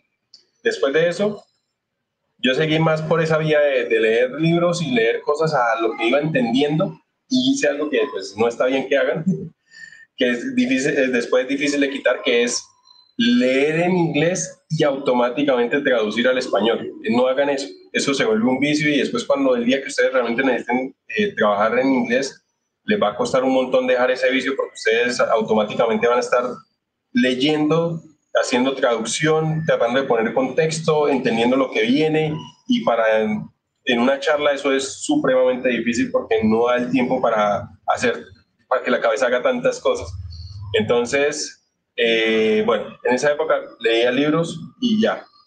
Después, la anécdota viene con, en Campus Party. En Campus Party yo conocí a John Mado, que él es el presidente internacional de Linux. Yo iba con mi proyecto de domótica y a mí alguien se me acercó era el traductor de él y me dijo, oiga, ¿usted le gustaría mostrarle su proyecto a John? Y yo, claro, si todo el mundo sabe quién es John desde antes de ir a Campus Party, ya sabía quién era ahí, ¿cómo no? Pero no, es que él tiene un proyecto de domótica también en Brasil, entonces quiere conocerlo. Él fue. ¿Cuál fue como el primer choque? Pues que a mí me tocaba decirle al traductor y el traductor le decía a él porque yo no, o sea, lo que leía ya no, no hacía más. Entonces a mí me quedó como, no, como carajo, si yo tuve la oportunidad de hablar y decirle lo que quería y no tenía la forma, no, no, no vendía ni seguro, ni cumplía ni nada. Entonces, como seis meses después de eso, siete meses después de eso, volví a participar en otro Campus Party y él iba a estar ahí. Entonces yo dije, no, yo tengo que mirar cómo hago. Entonces, eh, lo mismo, por ahí a rato le dedicaba a leer, a escuchar. Más que todo, mucho tiempo duré escuchando, eh, leyendo sobre todo. Y cuando llegué al evento, eso fue en Tunja, eh, llegué y lo saludé y yo, bueno, ¿y dónde está el traductor? a Tunga no llego con traductor. Y por pura gana, no sé cómo, eh, habla de todos, pues obviamente los del staff que estaban con él, pues sí ya hablaban inglés, pero no me iban a servir de traductor. Y mucha de la conversación pude compartir con él, entonces técnicamente era lo que yo le pudiera decir y lo que él me, se ponía y me contaba historias, de, por ejemplo, de cómo se programaba antes con tarjetas y cómo era el proceso. Y yo hoy en día pienso que de pura gana le entendía y me hacía entender porque también mis amigos me decían, dígale a John qué tal cosa. Y yo, John, ¿qué le está diciendo? No sé ni cómo, pero o John era muy amable o yo de verdad de pura ganas eh, eh, me hacía entender y le entendía. Después de eso, pues me metí en un ciclo de emprendimiento y seguí con la idea de solamente leer.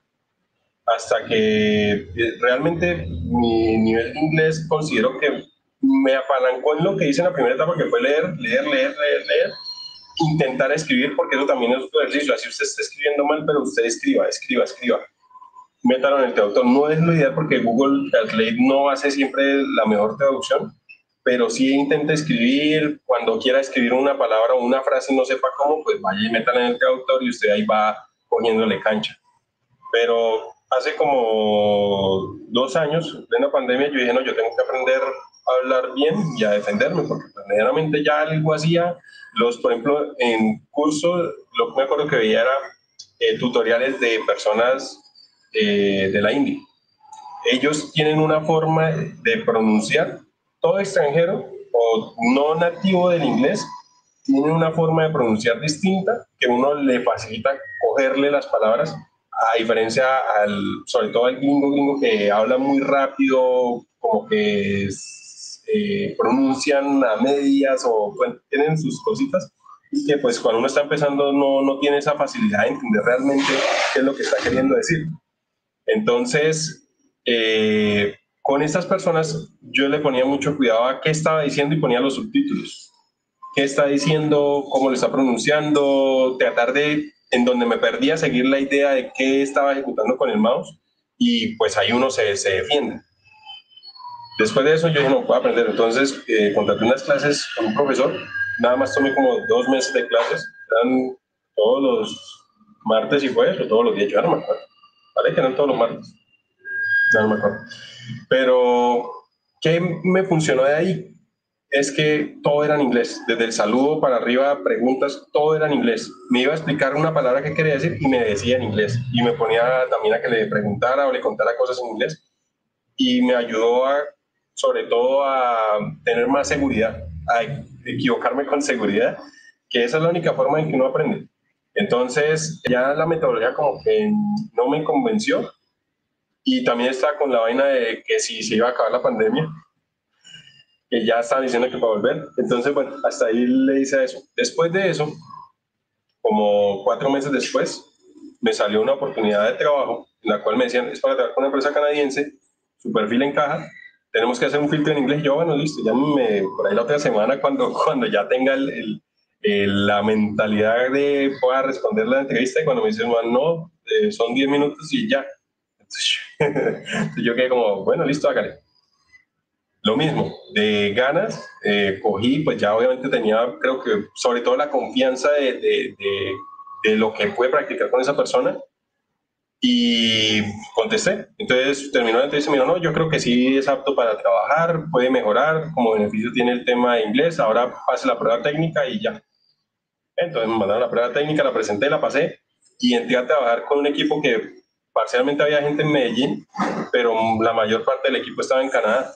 Y allá, como también es bien multicultural, pues los acentos no todos son iguales y habían personas, me acuerdo que con alguien que trabajé bastante, que fue bastante amable conmigo, era de, Filipinas.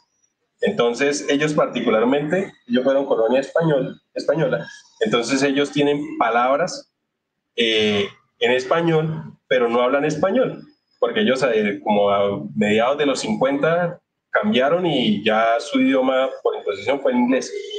Todo el mundo aprendió inglés y el español era exclusivo, después fue, bueno, pues tenía su contexto. Pero por ejemplo, cosas que yo decía, eh, la, allá dicen cuchara, la cuchara, la mesa es la palabra la mesa pegada. Entonces, él se llamaba Radney, Radney se llamaba ese muchacho. Entonces, con él, ahí entré en un reto de que tenía que todos los días decir en inglés qué eran mis cosas del el daily, tenía que decir qué problemas tenía, cómo iba con el ticket, si tenía que preguntarle a alguien, y aprendí un montón a la brava, que por ejemplo decía Radney, es que no entiendo esto porque esta parte no está así, sea fresco, venga, pues, conectemos una llamada, y él me decía, comparta su pantalla y yo le voy indicando, entonces seguir indicaciones en inglés a veces es súper confuso. Me decía, el botón que está a la izquierda, y yo cogía para la derecha. No, no, no, al, otro lado, al otro lado. Y pero fue, no, no, es, no es cómodo, pero eso, la misma situación, pues también lo forza uno a que tiene que dar más y más y más y más. Eh, ahí estuve siempre como seis meses, más o menos, cinco meses, cinco meses. Eh, después de eso, me salió otra oportunidad de trabajo pero pues yo ya iba consciente que tenía que mejorar mi nivel de inglés.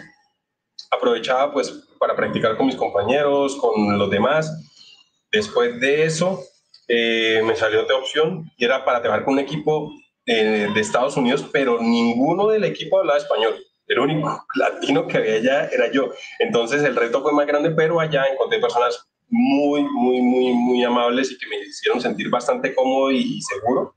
Y eso me ayudó un montón para poder esto perderle ese miedo a equivocarme y me, acuerdo mucho de que Jesse, eh, se llama Jesse Simón, me dijo, fresco, Julián, si yo no le entiendo, yo le pregunto, pero si usted ve que no le estoy preguntando nada, usted sigue hablando que ahí le estoy entendiendo perfecto. Entonces, esos espacios así tan eh, cómodos, yo podía hablar con ellos y decirle no, eh, o sea, ponían tema de lo que fuera y podía opinar con ellos, incluso había personas que sí allá por respeto no lo corrigen por no hacerlo sentir mal a uno de cierta manera, creo que es, esa era la razón. Pero sí había personas que ya eran muy cercanas, entonces me decían, no, Julián, esa palabra hace, se utiliza en este contexto y está en este otro, en este otro contexto. Yo me acuerdo que eh, worry eh, y concern eran dos palabras que yo decía, las dos son preocupación. ¿Cuál es la diferencia? Entonces ya me dijeron, no, es que cuando usted dice que está worried, es porque ya es grave, porque lo está afectando en su salud pero cuando usted dice con ser, es algo como que me, me, preocupa, pero es así como laboral, como muy superficial, o sea, no me afecta en mi salud. Entonces, ese tipo de cosas son las que uno, pues, le ayudan a crecer un montón. y sobre todo eso, poder hablar de lo que fuera, preguntar, que me dijeran fresco. Ese proceso creo que eso, el primero fue súper duro, el segundo ya llegué con más confianza y estoy trabajando casi 10 meses, todos los días dando él en inglés, preguntando.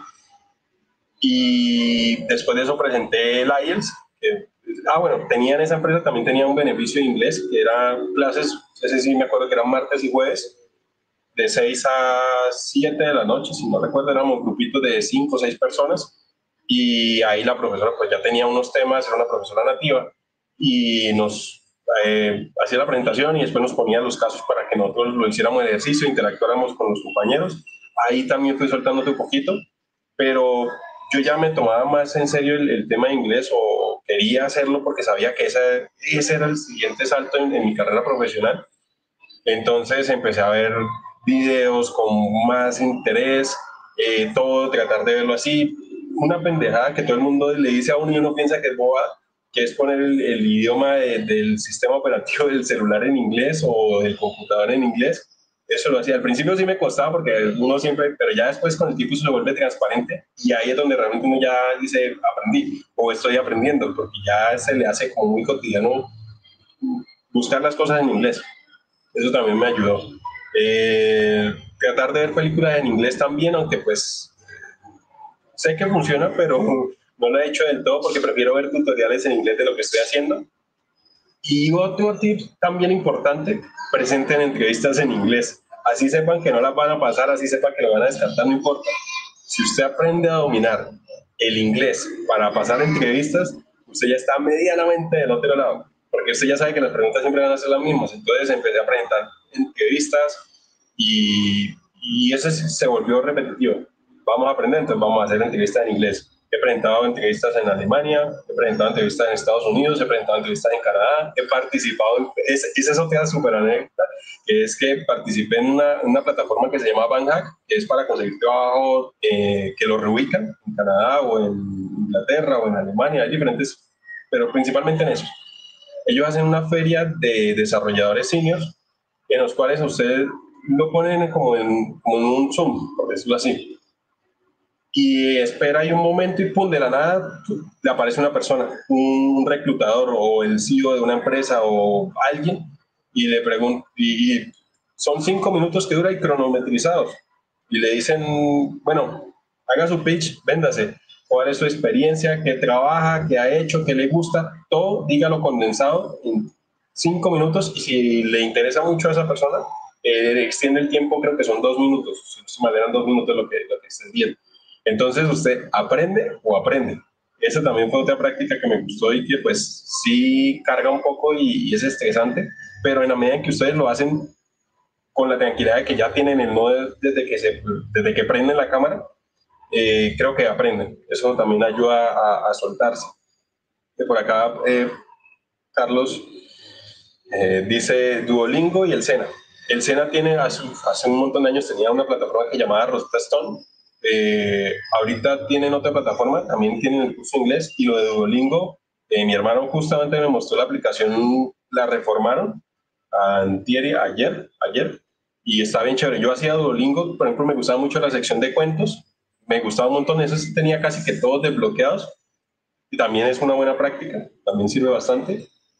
Y pues lo que dice acá Pacheco, series con subtítulos en inglés, eso también es, es, es importante eh, por acá también dice Pacheco, perder el miedo a las malas.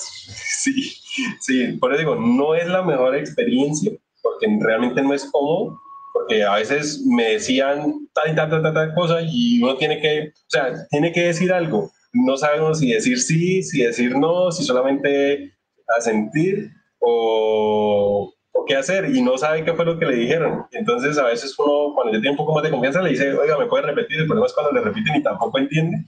Entonces, es duro. Yo me acuerdo que en la, última empresa, en la anterior empresa, Jesse veía que me iba a quedar corto y decía, no, es que Julián tal y tal cosa, trataba de, de, ayudarme en explicar qué era, o después me decía con calma o me escribía.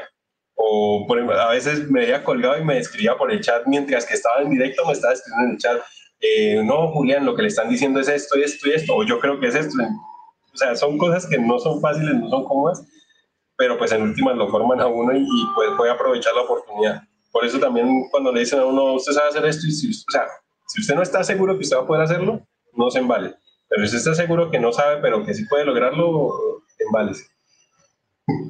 Por acá dice eh, Natalia, literal, lanzarse al ruedo para aprender. Sí, eso no hay de otra. Y así pasa con absolutamente todo. Que lo que les digo, en Mercado Libre contratan, usted sabe Python, sabe eh, JavaScript, sabe C Sharp, listo. Bien que ya lo sabe, bien que ya tiene las nociones de programación, pero usted se le mía aprender Golang en no sé, no sé cuánto tiempo darán para aprenderlo, pero pues, supongo que no deben ser muchos meses, sino debe ser un tiempo muy bien reducido. Entonces ya usted dice, sí, yo, puedo, yo tengo la facilidad de aprender, sé buscar en Google, sé buscar un tutorial, sé cómo desenvolverme, sé cómo agarrar la sintaxis de un nuevo lenguaje. Eso es, eso es, y la mayor parte del crecimiento de una persona se da cuando asume ese tipo de riesgos, cuando alguien le dice, oiga, usted no sabe, alguien que sepa hacer esto, y usted diga, yo, yo lo puedo hacer. Seguro que lo sabe hacer, y usted por dentro está diciendo, yo no tengo ni idea de qué me está hablando, pero pues puedo hacerlo. Y se preocupa por sacarlo, porque usted está creciendo un poco más allá de donde, donde estaba. La media suya le llegó hasta acá y están pidiendo por encima. Usted no sabe cómo va a llegar allá, pero pues sabe que de alguna forma va a llegar si se compromete y lo hace. Esa es la única forma de crecer. Y realmente ahí es donde realmente las cosas empiezan a, surgir un poco mejor. Eh, por acá dice Malus, chévere aprender a quitarse el miedo a equivocarse.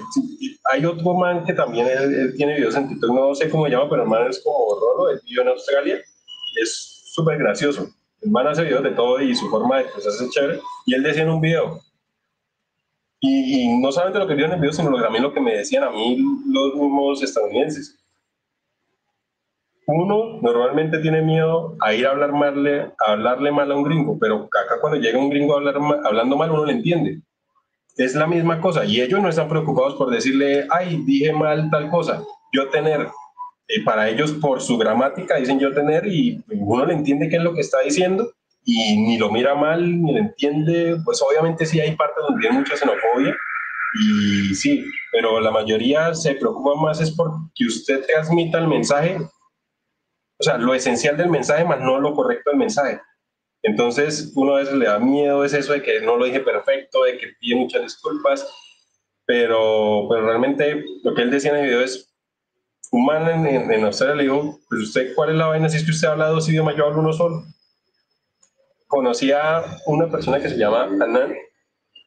Anand, él era, o es, es, es hindú, pero él maneja cuatro idiomas y estaba en Estados Unidos, vive, vive en Houston. Y hablando con personas nativas de allá, de Estados Unidos, decían, es que Anan habla cuatro idiomas, usted habla dos idiomas y nosotros apenas hablamos un idioma y no salimos de ahí.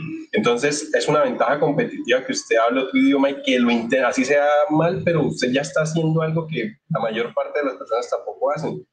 Entonces, a veces también es como eso de entender, o sea, compararse feo, pero si usted mira de su alrededor cuántas personas hacen lo mismo que usted hace, se va a dar cuenta que realmente está haciendo algo más allá de eso. Entonces pasa lo mismo. Si usted aprende inglés, si usted practica, si usted se esmera, pues técnicamente va a llegar a, un mejor nivel. Hay gente que sabe muy bien el inglés y nunca pierde el acento, porque eso son dos cosas no todo el que suena gringo realmente, o sea, por no sonar gringo no es que no sepa. Hay gente que sencillamente nunca quiso perder el, el, el acento. Hace unos días vi un video de, de, Chicharito en una entrevista. El hermano habla bien inglés, pero su acento lo mantiene. Y por eso suena, suena raro. Y la entidad es que ese man no sabe inglés. No es que no sepa inglés, es que tiene el acento y no lo ha querido perder y no lo va a perder. Y él no está mal. Obviamente, con gente que es eh, tiene todavía ese problema mental de, de, la xenofobia, pues obviamente no le va a gustar que le hable así y probablemente se va a molestar solamente por el hecho de que tiene acento. Pero sabe inglés, eso no se lo quita a nadie. Por acá dice, habla en inglés, Julián, no. este mal. Va a poner acá, no. Vea que hace, hace ocho días alguien me preguntó, si alguien se conectó al live y hablaba en inglés, me preguntó eso y pues, eché dos puntazos de inglés, pero no, ahorita no va a poner hablar en inglés. Eh, por acá dice, what, pato, what, what? No, eso los ofende. Si usted les diga what, eso, eso es como, como decirle en español qué, pero de mala gana. O sea, no, no, es, no está bien. Es, es, de cierta manera de mala educación. Pues ya cuando es un amigo, pues uno sí le puede decir lo que quiera, pero, pero alguien así desconocido como, a menos que, que entienda que usted no es de allá o que no pues, tenga un, nivel de inglés muy, muy eficiente, pues se la va a pasar, pero que sepa inglés y que usted le responda así no, no, es de buena educación, es como, ¿qué es lo, o sea, como ¿qué es lo que está diciendo? ¿Qué, ¿Qué, habla? Es así, es más o menos en ese tono. Entonces, no, no, la, la, y el yes, el yes es un, un, un, crucifijo, porque es que usted empieza a decirle yes a todo y así no entiende y se embala, pero feo. eh, por acá, Wairos dice, cacharreando se aprende, sí, todo, todo, todo es así. Si usted mira en la parte de programación también cacharreando, usted es la única forma en que quieren sentarse a aprender algo, inténtenlo. O sea, hace un día hablaba con, con Sebas y, y, él me decía, no, eh, él está trabajando con la parte de Vanilla, JavaScript Vanilla, y le va vaina a saltar a, a, a React. Métale una vez a React, ¿qué, ¿qué, es lo peor que puede pasar? Ahí no, no, no va a pasar nada. O sea, empieza haciendo cosas controladas, pequeñitas, pero empieza a crear componentes, a ver cómo funciona, a equivocarse, a que le salgan los errores. Yo digo que el, el, el proceso de, de, crecimiento no es cuando usted se siente y se lee toda la documentación y ya tiene todos los componentes claros, porque eso también no es real, no va a pasar. Solamente conozco una persona que sí, cuando te va en Bogotá, se le puso una prueba a un pelado para que allá tengamos con Angular. Entonces la prueba era pues en Angular. Entonces él no sabía. Entonces, por ejemplo, no sé, fue, pongámosle el jueves. Tiene que venir el viernes y presentar una prueba. Vaya y aprenda, véase la página.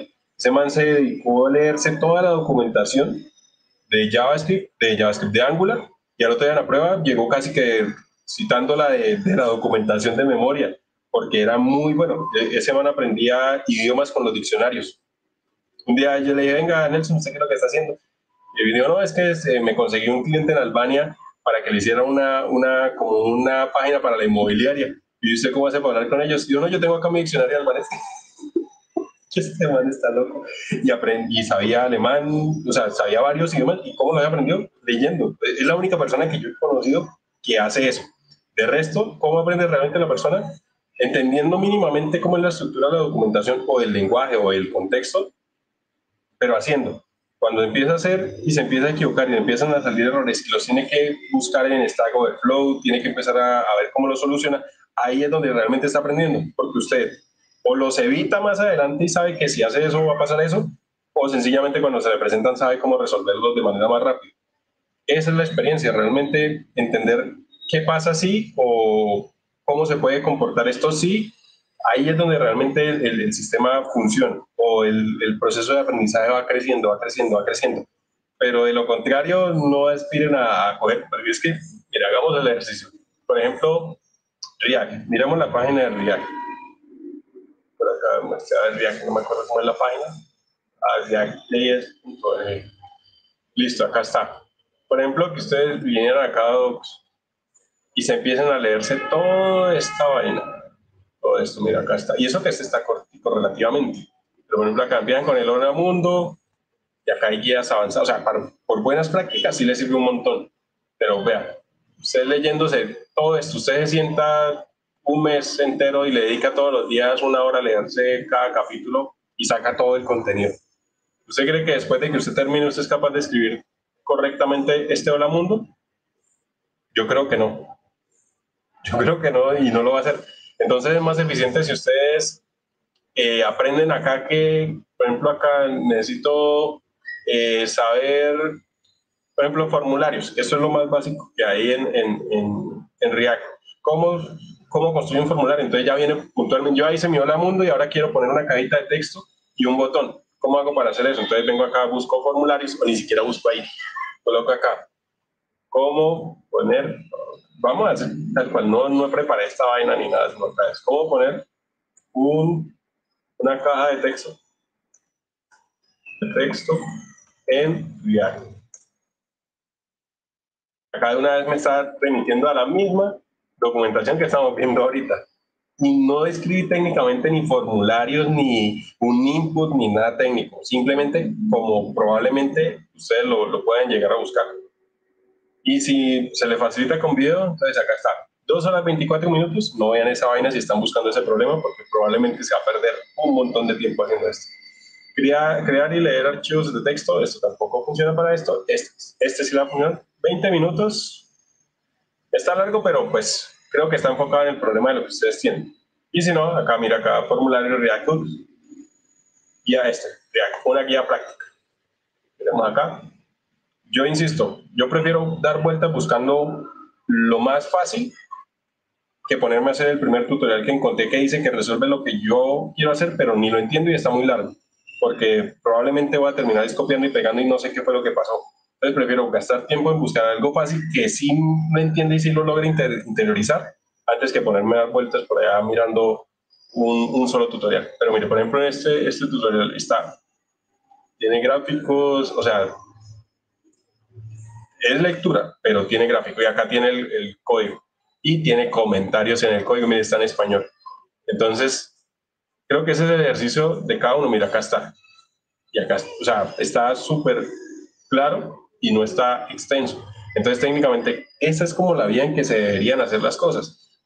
Ir haciendo, ya sé hacer un hola mundo, ahora quiero meter una cajita, ahora quiero ponerle colores, ahora quiero, ¿cómo hago para hacer eso? Cuando yo empecé a programar, en serio, lo primero que hice fue un foro, un foro PHP, incluso por ahí todavía está el tutorial que seguí. Y yo no sabía hacer diseños de bases de datos y con eso me tocó empezar a, a aprender cómo hacerlo. Eh, no sabía bien utilizar PHP, Ahí con eso aprendí a hacer eso, a hacer conexión con bases de datos, a hacer una interfaz. El segundo proyecto que hice después de que aprendí es hacer ese, o logré hacer ese foro, digo, hacer una red social. O sea, mi segundo proyecto fue hacer una red social. ¿Y qué me permitió eso? Eh, desarrollar, quiero que pueda eh, postear mensajes. Entonces, la, hacía la ventanita para que posteara mensajes.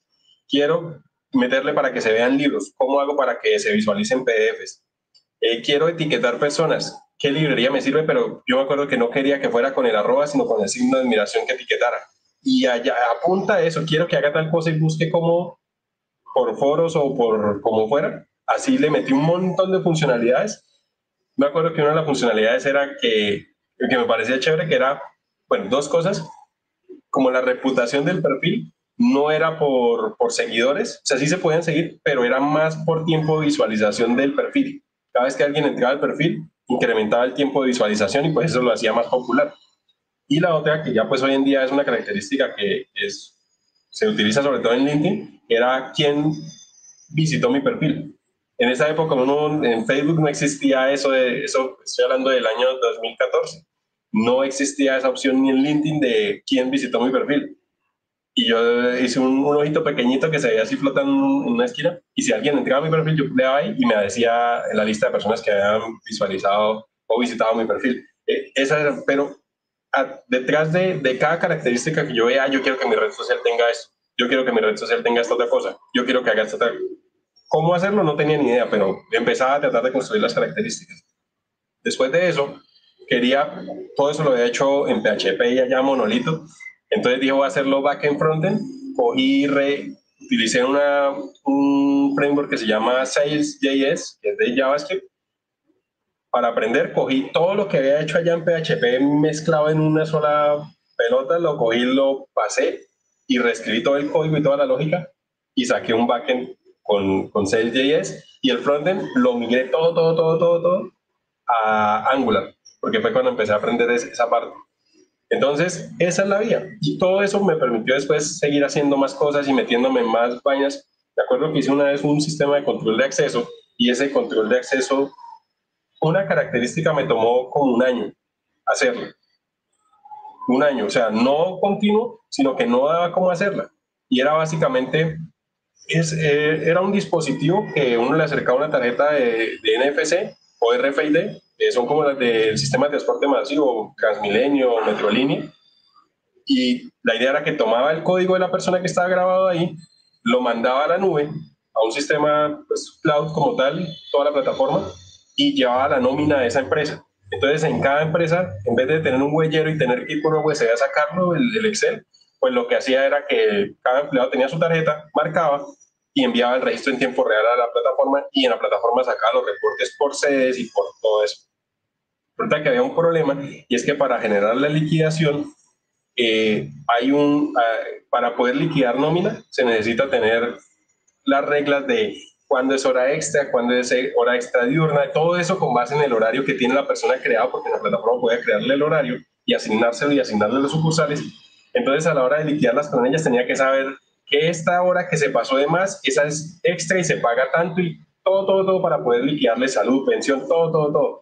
El módulo que me tomó casi un año pensarlo cómo vainas hacerlo fue eso, identificar cuándo se pasaban de las horas extras, cuándo eran nocturna, diurna, según el turno, ¿Y cómo lo terminé resolviendo? Un día en un tablero hice la matriz.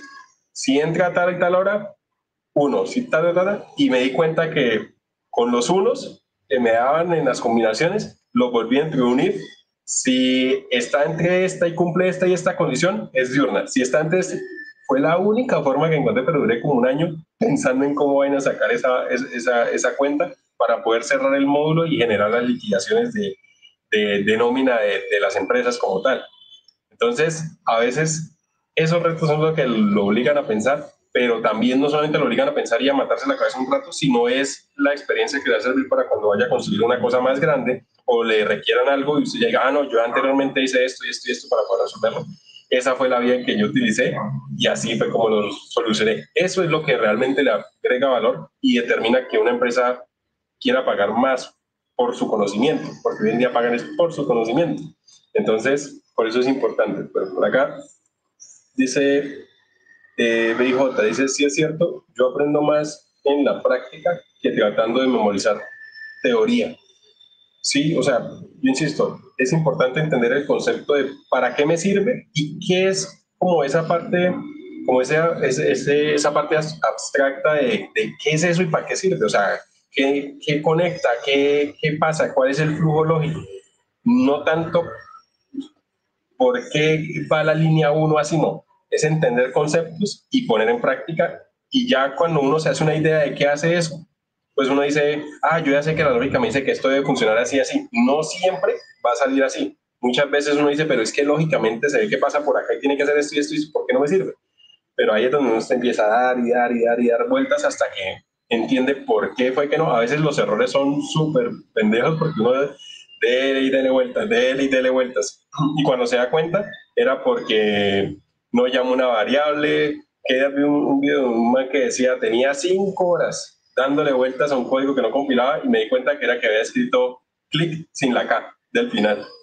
Y hoy tengo más de siete años de experiencia trabajando y, y me faltó una K y no me he dado cuenta y tenía horas y horas dándole vueltas. Entonces, también es importante a veces parar para poder eh, tener como uno se satura. O sea, eso es la, la memoria del cerebro uno es como, como una memoria un computador. Él va asumiendo procesos, va asumiendo procesos, va asumiendo procesos hasta el punto en que se desborda. O sea, ya llega al tope y ya no es capaz de procesar bien. Entonces ahí sí mejor para descansar un rato y retomar. Probablemente cuando retome va a encontrar la solución y pues hace también un tiempo hablaba de, con Carlos en el live, que decía, es que yo me sueño con los, con resolviendo los problemas, y me acuesto y, me, y yo creo que todo desarrollador pasa por esa etapa de que se acuesta con un problema y puede llegar a soñar. Y a mí me ha pasado que me levanto, digo, ah, vea que me soñé que lo resolví así y uno decía, tipo, y de efectivo es así, como que el subconsciente queda ahí con el problema y cómo hago para resolverlo, cómo hago para resolverlo, y lo resuelve. O sea, es normal, pero es bien curioso. Eh, por acá dice eh, Aldo, ¿qué tal Aldo? ¿Cómo está? También un tiempo sin, sin, sin verlo por acá, pero chévere.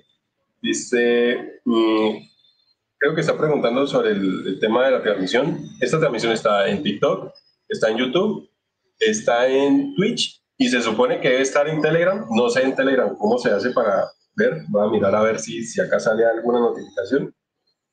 Eh, a ver. No, no, tengo ni idea. Ese sí fue la primera vez que lo, que lo puse, pero muestre a ver si hay quien hizo. Pero sí, ahí está. Eh, por acá dice Pacheco, buscando una solución en un segundo plano durante el sueño, claro, deja corriendo el, el proceso en background y de pronto se le ocurren las cosas y dice, ah, ya, ya lo puede resolver. Eh, eso pasa, eso pasa, no, no, no es cuento. Eh, por acá, Chap, saludos desde México. ¿Qué tal? ¿Cómo está? Chévere. ¿Desde qué parte de México está? Por ahí está, está, está bien, bien chévere. Llega por allá. Yo de México conozco, fui a Ciudad de México, a Puebla y a Oaxaca. Ah, está en Ciudad de México. Chévere, chévere, chévere, chévere. Ahorita por allá debe estar, no sé, me da la impresión que debe estar frío, ¿cierto? No sé cuánto ¿Cuánto es la temperatura ahorita de, allá? CMX, temperatura. 16 grados, sí, siempre está, está, fresquito, está fresquito. A ver, de acá. Listo, entonces, eh, a ver, cerremos este. Bueno, acá es lo de Scrum. Bueno, cuando tenga, ay, les iba a mostrar lo de las vacantes y lo copié y lo, lo dejé a un lado. Muestre a ver si acá puedo entrar para mirar algo de las vacantes que les dije y no, no, no miramos nada. A ver, rápido. A ver acá, el paso es para acá. A ver, por aquí. Ahí está. Entonces, eh, el tamaño esto está muy grande. A ver, por acá, empleos. Ah, bueno, acá hay, probablemente no estén todos, pero sí hay 46 vacantes. Bueno, ahorita que hagan la, transición, ya ahí quedan publicadas las, otras. Miren, ah, mira, acá, miren, desarrollador backend en Go Junior, remoto. ahí está, lo que estamos hablando es un momentico. O sea, ahí, ahí está, experiencia en Go experiencia avanzada en SQL o bases de datos relacionales, MySQL, Postgres, etcétera.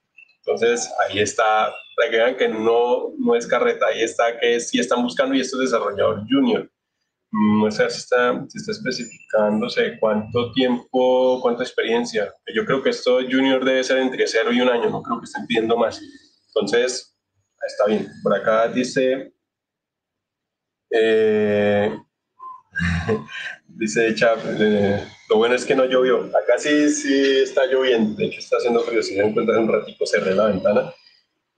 Eh, por acá dice, ¿has probado Astro? ¿Qué te parece? Hace dos transmisiones, ya lo he mostrado en varios. Astro, yo lo vi y está bien chévere porque pues tiene un montón de cosas eh, ya preestablecidas. Por ejemplo, lo de poder renderizar Markdown. Si usted está creando un blog o un CMS, ese, esa herramienta está bien chévere y además que tiene un montón de cosas súper completas. Mire, él se refiere a este AstroBuild, si AstroBuild. Y de entrada, por ejemplo, la comparación la están haciendo contra Next.js, el cual están diciendo esto pesa 138 kilobytes, Astro pesa 7.6 kilobytes, o sea, es supremamente pequeñito y tiene un montón de cosas que ayudan. Esto para el que se dedica a páginas web, no WordPress, sino que las construye, esto le va a ayudar un montón para poder hacer eh, esas páginas que sean lo más fáciles de, escalar o, desarrollar. Y acá lo pueden desplegar en Netlify. También es bueno que le echen la mirada a Netlify. Sirve un montón para que usted, si está haciendo su portafolio, lo pueda disponer allá y, pues sea un poco más profesional en el momento en que usted manda es una URL, así no sea el dominio suyo, pero tiene una URL desplegado su portafolio o los proyectos y creo que va a ser más fácil que alguien entre y mire cómo funciona y después si tiene dudas, pues va al código y dice, ah, este man cómo hizo esto, esto, esto, ya, ya lo puede hacer.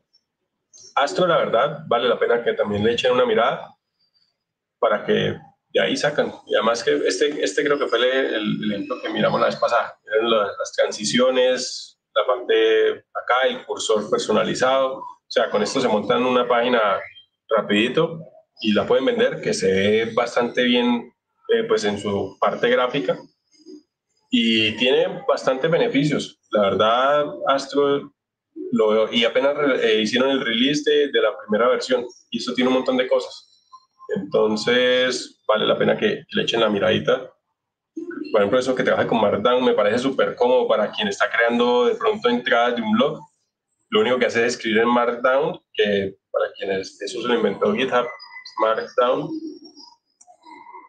es esto, que es eh, básicamente para poder, a ver si acá lo puedo, a ver si acá hay un ejemplo, esto, a ver si un poquito más grande. Markdown es esto, que ustedes colocan eh, hashtag o en algún lado le dicen gato o numeral y colocan al lado el nombre y automáticamente eso lo convierte en un título, eh, así hace con las imágenes para poder escribir un poco más rápido o más estructurado, por decirlo así, tener que echar código. Y este Astro puede coger esos archivos .md y renderizarlos en web. Un ejemplo claro de dónde se hace esto, cuando ustedes van a hacer una pregunta en Stack Overflow, utilizan Markdown. Cuando ustedes van a escribir, en, por ejemplo, en dev.to, acá, esa es otra fuente también de, de artículos para aprender muy bueno. Cuando ustedes van a crear, muestra a ver si puedo loguear. Cuando ustedes van a eh, a ver, con GitHub, si puedo ingresar. Sí. Cuando ustedes van a crear un post, acá esto es Markdown. Ustedes acá van a escribir esto y acá pueden utilizar lo mismo. Y acá creo que se puede previsualizar. Acá está previsualizar. Y acá esto queda como título. Entonces es supremamente fácil para escribir rápido, estructurado y que se vea decente. Entonces sirve bastante. Astro utiliza eso, entonces vale la pena aprender a utilizar Astro. Eh, bueno, por acá dice, ¿qué opinas sobre los devs que vienen de otras carreras y toman cursos para hacer devs? Creo que pasa lo mismo que hablábamos hace un rato con el idioma. Alguien que tiene ya una profesión y llega a ser desarrollador, al principio se puede sentir en desventaja y se puede como que le cueste, pero en el momento que toma la parte de desarrollo, tiene dos profesiones y la mezcla de tecnología con otra profesión eh, lo va a poner mayor, eh, mayor, lo va a hacer más atractivo para el mercado. Yo siempre he puesto el ejemplo de alguien que, eh, no sé, estudió contaduría, tiene experiencia en eso y se vuelve desarrollador, se certifica en CIGO, en CIGO o en SAP, que también es otra empresa, y hay otra, ah, en Salesforce, es, es, el, es el, la, la propia que tiene los certificados Salesforce se certifica en esto, aprende a programar, sabe Salesforce, se certifica en eso, le van a pagar esta vida y la otra porque es un contador que ya tiene todo el, el, el, abanico técnico, que eso es bien complejo, y aparte eso sabe cómo programar y sabe y está certificado en algo que es lo, eh, en parte contable, esta creo que es la plataforma que mejor pagan y las certificaciones de esta plataforma son las que pues mejor eh, tienen ingresos y lo que más demanda hay en el mercado. Entonces, que alguien venga a otra carrera y aprenda a programar, tiene una superventaja. Entonces, lo mismo pasa con el inglés. No sé el otro idioma y me da pena porque no lo sé, no, porque pues técnicamente va a tener una ventaja competitiva en el momento en que lo sepa. O sea, la otra persona nunca va a tener el conocimiento que usted ya tiene, pero usted sí va a llegar en algún momento, quizás no va a tener la misma cantidad de experiencia o el mismo nivel que esa persona, pero va a estar ahí y usted va a tener dos cosas que esa persona no tiene. Entonces, creo que si, si lo hacen por gusto y por estrategia, está más que bien que puedan migrar de una carrera a otra. Eh, si hago la acotación que enteramente le tiene que gustar programar, o sea, programar no, desarrollar tecnología, le tiene que gustar la tecnología. Esto es muy demandante. Si ahorita hay una oportunidad de que paguen bien, pero también eso va ligado con otras cosas. O sea, no es solamente, ah, yo ya sé hacer el hora mundo, lo compilé y estoy adentro, no. Tiene un nivel de exigencia porque pues técnicamente cuando usted ya entra en un equipo competitivo le van a asignar su ticket, le van a decir, tome, resuelva esto, hágale. Y a medida que uno va adquiriendo pues eh, más seniority dentro, del, dentro de la industria, más solo lo dejan. Entonces técnicamente es algo que, que, que, se tiene que tener presente, tiene que gustarle realmente sentarse a resolver problemas, a lidiar con cosas, sobre todo esa parte del estrés, esa parte se tiene que manejar bien entonces, enteramente, si a usted eso no le gusta y lo hace simplemente porque ve que le están pagando, en el mejor de los casos logra entrar a la industria.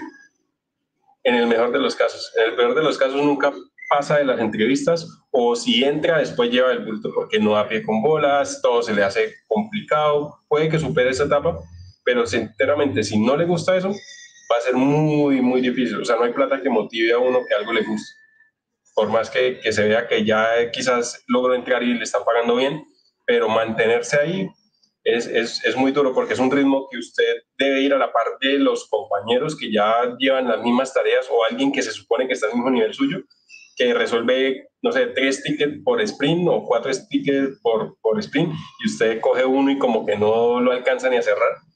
Entonces, obviamente eso también depende de las empresas, pero, pero sí está como en ese punto de que uno tiene que ser muy consciente de en qué se está metiendo, cuál es el embale en que se va a meter.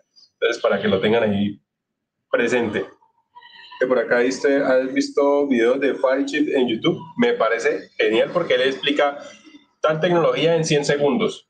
Entonces, de hecho, de ahí hace un tiempo eh, fue la tecnología de Boom. Firechip me parece que fue ahí donde lo vi, sí, donde explicaba eso. Entonces, mira, acá está Firechip y explica al, al punto es en inglés, pero, pero pues está chévere. Entonces, mira, acá da como la referencia rápida. Es este tipo de contenido creo que uno tiene que consumir cuando está tratando de aprender algo. Primero entiendo eso para qué sirve, casos de uso, eh, cómo más o menos qué se necesita. Y este canal es supremamente bueno. Mira, yo, es que acá estoy escondido. Ahí está. Tiene 1.59 millones de seguidores o de suscriptores este, este canal. Este man es o no sé, la persona que hace este contenido es muy bueno. Miren, explicación Ravic MQ en 100, en 100 segundos.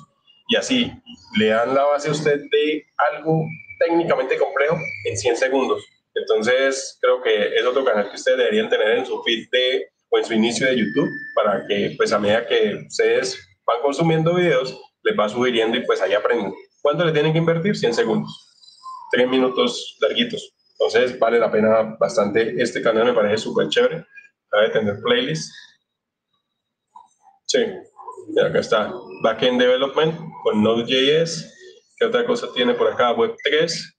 Para el que le interese la Web3, aprendan esa vaina. Todas las fintech que están saliendo hoy en día se basan mucho en eso y lo que va a venir se va a construir sobre eso, por lo que ya está llegando.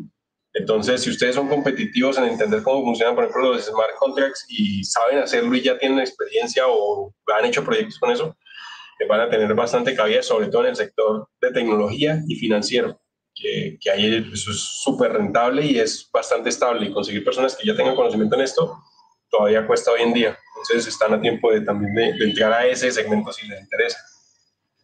Eh, por acá dice Federico, dice, yo soy entrenador de Salesforce y QuickBooks, eh, confirmo, yo soy contador.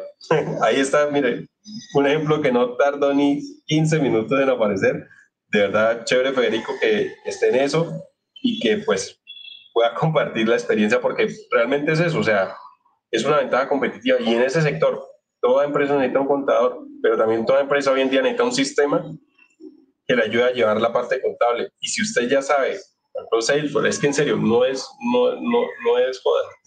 Por acá, venga, miramos en LinkedIn a ver si puedo encontrar una oferta donde esté, donde esté qué, eh, requiriendo a alguien certificado en Salesforce. Certificado Salesforce.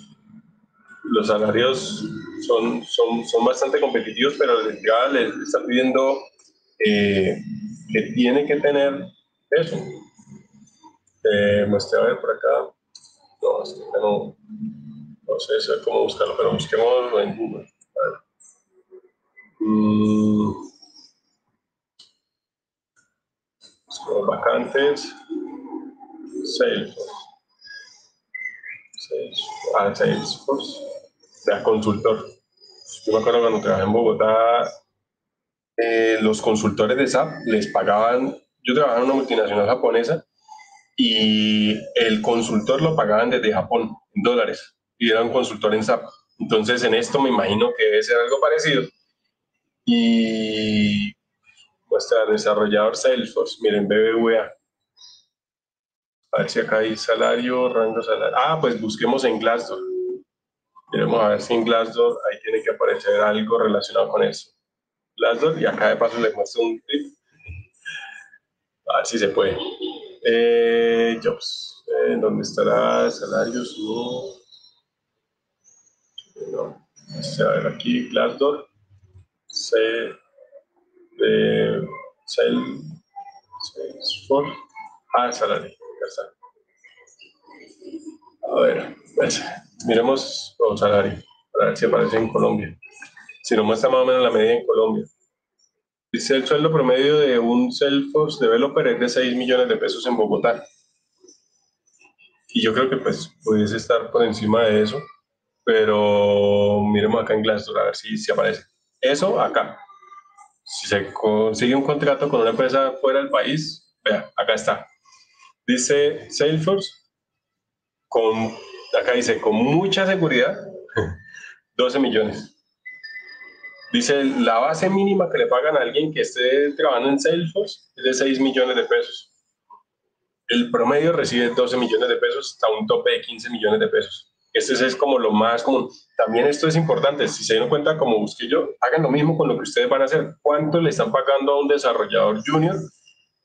Y ahí ya tienen una referencia para que cuando vayan a una entrevista, pues también tengan una idea de cuánto vale en el mercado. O traten de buscar las vacantes, cuánto están eh, pagando para que usted no esté ni por encima, pero tampoco por debajo. Acá está diciendo, mire, por ejemplo, en empresas como Global, el promedio para esa vacante es de 6.551.000 pesos. Accenture está pagando 9 millones de pesos. Scotiabank está pagando 6 millones. BAS está pagando 454 mil. Pues si no sé qué será, pues, pesos, no, no creo. ¿Quién sabe? Eso yo creo que está mal, debe ser 4 millones 500, que debería, pues, en el mejor de los casos.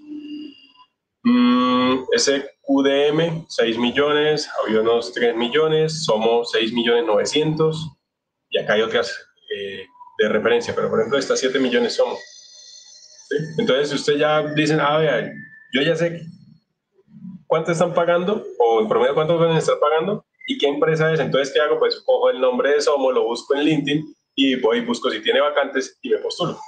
Fin del problema, o inicio de la oportunidad. Pues, a ver, busquemos si acá está Somo. Somo. Somo, Somo, muestra a ver si encuentro esa empresa. A ver, por acá. Vamos acá. Hacia acá está el perfil y desde el perfil se puede ir. Somos.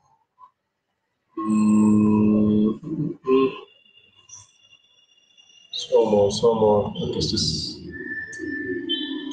Pues a ver, somos global. Esta, cuando le aparezca esto, ustedes cogen, copian la URL.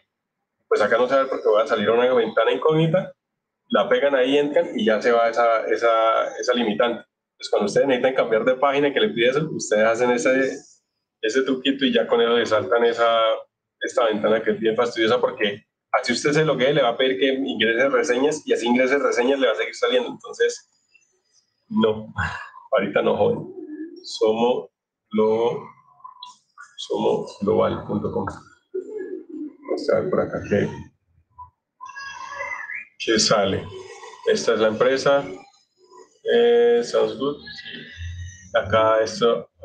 Ah, bueno, esto es otra cosa. Dentro de las páginas hay que buscar también la parte donde dice carreras o carreras. Y ahí están todas las vacantes de esa empresa. Voy a ayudarme a ver por acá. A veces está al final de la página. Mira, acá está la página de LinkedIn. A ver si ellos postean las, las vacantes acá. Acá también pueden ver 272 personas trabajan allá. Importante que tengan LinkedIn es que agreguen personas de todos lados. El día que usted le llegue una oferta de trabajo o quiere entrar a trabajar a algún lado, usted va a tener alguien probablemente en su red al que le va a preguntar, oiga, ¿qué tal es trabajar allá? Si me recomienda o yo vi que usted trabajó en esa empresa, ¿qué tal es para trabajar? Eso es importante también. Por ejemplo, acá vienen empleos. Acá dice que hay tres vacantes. Acá está Technical Architect, Technical Architect y AM Content Lead. Acá están. Entonces, bien sean los que están acá, o bien sea lo que encuentren en la página, pero pues más o menos de esa forma ustedes pueden encontrar. Incluso hay páginas que en todo momento reciben hojas de vida, analizan y verifican si dentro de los requerimientos que tienen, las necesidades, está ese perfil y lo entrevistan. No digo que 10 de 10 que usted mande a esas páginas le van a contestar, pero sí hay una posibilidad y ¿cómo hacer que la cosa funcione? Si usted incrementa sus probabilidades o sus prospectos, sus probabilidades también van a incrementar. No es lo mismo pasar 10 hojas de vida que pasar 100 hojas de vida, porque usted dice que la probabilidad de que lo llamen a entrevista puede ser más o menos 3, un 5%. Entonces, si usted tiene 100 entrevistas, usted ya sabe que 30 empresas, eh, 3 empresas probablemente lo van a llamar. De esas 3, probablemente menos de una puede que lo contrate. Pero si usted incrementa eso y hace el ejercicio diario, pues va incrementando las posibilidades. Además que no es solamente conseguir la entrevista, sino el talento que tiene para poder desenvolverse y conseguir que eh, lo pasen la prueba técnica y después obviamente lo contraten. Estadísticamente suena feo, pero de usted también depende. Entre más, más insista, más intente, más veces se presente, más veces lo rechacen, también más veces va a poder ser mejor y va a poder presentarse al punto en el que le digan, ah, venga, sí, si ya sabe esto, lo queremos contratar. A veces es porque uno no, no, está preparado o a veces también porque no encaja bien en esa posición. Entonces, pueden ser cualquiera de los dos. Lo importante es como seguir ahí intentando ver si, si sale. Eh, por acá dice consejos para aprender manejo de API. Eh, para manejo de API, eh, a ver, manejo de API, bueno, sería más que manejos, sería como para crearlas en esa parte de Pacheco. ¿Qué tal, Howard? ¿Cómo está? ¿Cómo va? ¿Todo bien? Eh, por acá, bueno, mientras Pacheco me confirma, el Laravel versus Symfony, ambos son ampliamente utilizados. Personalmente preferiría aprender, si, si estoy en esa rama, preferiría aprender el Laravel la verdad, Laravel me parece que es muy completo, así la gente no le gusta utilizar PHP. Yo trabajé con un micro framework de Laravel que se llama Lumen para hacer es, eh, esencialmente eh, backend o APIs y la verdad es bien completo. Laravel como tal también tiene muchas cosas y se ha ido modernizando, al igual que pues PHP. Entonces creo que dentro de los dos me iría más por, por Laravel. La documentación es muy completa, el nivel de madurez del, del framework también es bastante completo. Obviamente, si le gusta PHP eh, o está trabajando en PHP, eh, esa, es, es, una muy buena opción. Eh, Federico por acá nos dice, sueldos entre 2.500 dólares y 3.500 dólares, certificación de administración creo que es, pero ese es más o menos un rango salarial para alguien que tenga una certificación en Salesforce lo que digo, si se consigue fuera del país, bien sea a través de una nurture, eh, principalmente las nurture son costarricenses, eh, les va a ayudar un montón. Entonces, ténganlo presente. Vean, ya que digo nurture, esa cosa, yo en la empresa que trabajé anteriormente, que la verdad, allá estaba cómodo y pues la empresa se preocupó mucho y beneficios también estaban bastante buenos. Y personalmente yo creo que de donde volvería sería por allá. Se llama Intertech. También si ustedes, ellos también, el, año pasado el plan que tenían, eh, yo me acuerdo que éramos casi 100, si no estoy mal, 120 personas, y a, este, a final de este año, si no estoy mal, el plan era llegar a 300 personas. Entonces, mira, ahí tienen carriers y están contratando, contratando constantemente. Yo, yo me acuerdo que en la última etapa estaban tratando de hacer que el proceso de contratación fuera muy rápido para tener una respuesta corta. Entonces, también si quieren, miren la página de ellos, es es, ya se las comparto acá en el caso. De verdad, yo trabajé con ellos y está, chévere. La empresa tiene muy en cuenta en todos los beneficios, eh, por ejemplo, lo de inglés, la parte de inglés es fundamental. No dejan pasar ninguna fecha sin que uno le llegue un detallito. O sea, la verdad está, está, está bien chévere. quieren, echenle la mirada. Vale la pena. Ellos están, su sede está en, Medellín, pero pues, de base son una empresa estadounidense con sede en Costa Rica y pues acá, principalmente hasta donde estuve, estaban tratando de trasladar toda la, base principal a, Medellín, pero pues esto es 100% remoto. Entonces está, está bien chévere. Ah, mire, acá, para los que están preguntando por práctica, mire, ya lanzaron el programa de internship. Este les sirve a ustedes para postularse si están buscando la primera oportunidad. está, está chévere. Este, miremos a ver cómo salió. La verdad, yo salí contento y agradecido con todos allá en la empresa. Estuvo chévere, por lo menos de este lado el apoyo fue bueno. Entonces muestra a ver por acá. Mm, mm, acá está. Posibles beneficios. A ver qué dice. Estoy viendo este PDF. A ver si dice rápidamente es y esto es como para la parte de... Ah, mira, acá están los... Ah, esto es qué hace la compañía, en qué industrias están. Y acá los beneficios como tal. El, ah, mira, acá está el proceso de reclutamiento. Entonces, acá está el primer paso, aplicar. Después le hacen un, screening, que es como una entrevista, puede ser telefónica, con un primer filtro. Después, si pasa el primer filtro, ese sí es inglés y técnico. Si consideran que su perfil funciona para uno de los clientes que tienen bastantes, eh, lo llaman a una siguiente entrevista, ya por lo, en, hasta donde estoy, por general en dos, porque yo hacía entrevistas para, para contratar nuevas personas. Eh, primero era una entrevista técnica, de ahí pasaba a una entrevista con el cliente, o sea, una primero con uno y después con el cliente. Ya después de eso sí vendría el resto del proceso que sería contratación y un board. Entonces, de ahí estaba bien, bien chévere. Como en cuenta, es fácil, cuatro pasos. No es tan extensiva, cansa uno como que, ah, esto me piden y me piden. Ah, mira, acá están. Él les, ah, esto, yo me acuerdo cuando yo fui a pasar a esta empresa, a mí me ha pasado dos veces que he tenido dos empresas que me hacen eh, oferta a la vez. Cuando fue a entrar a, a, Intertech, tenía también carta de otra empresa.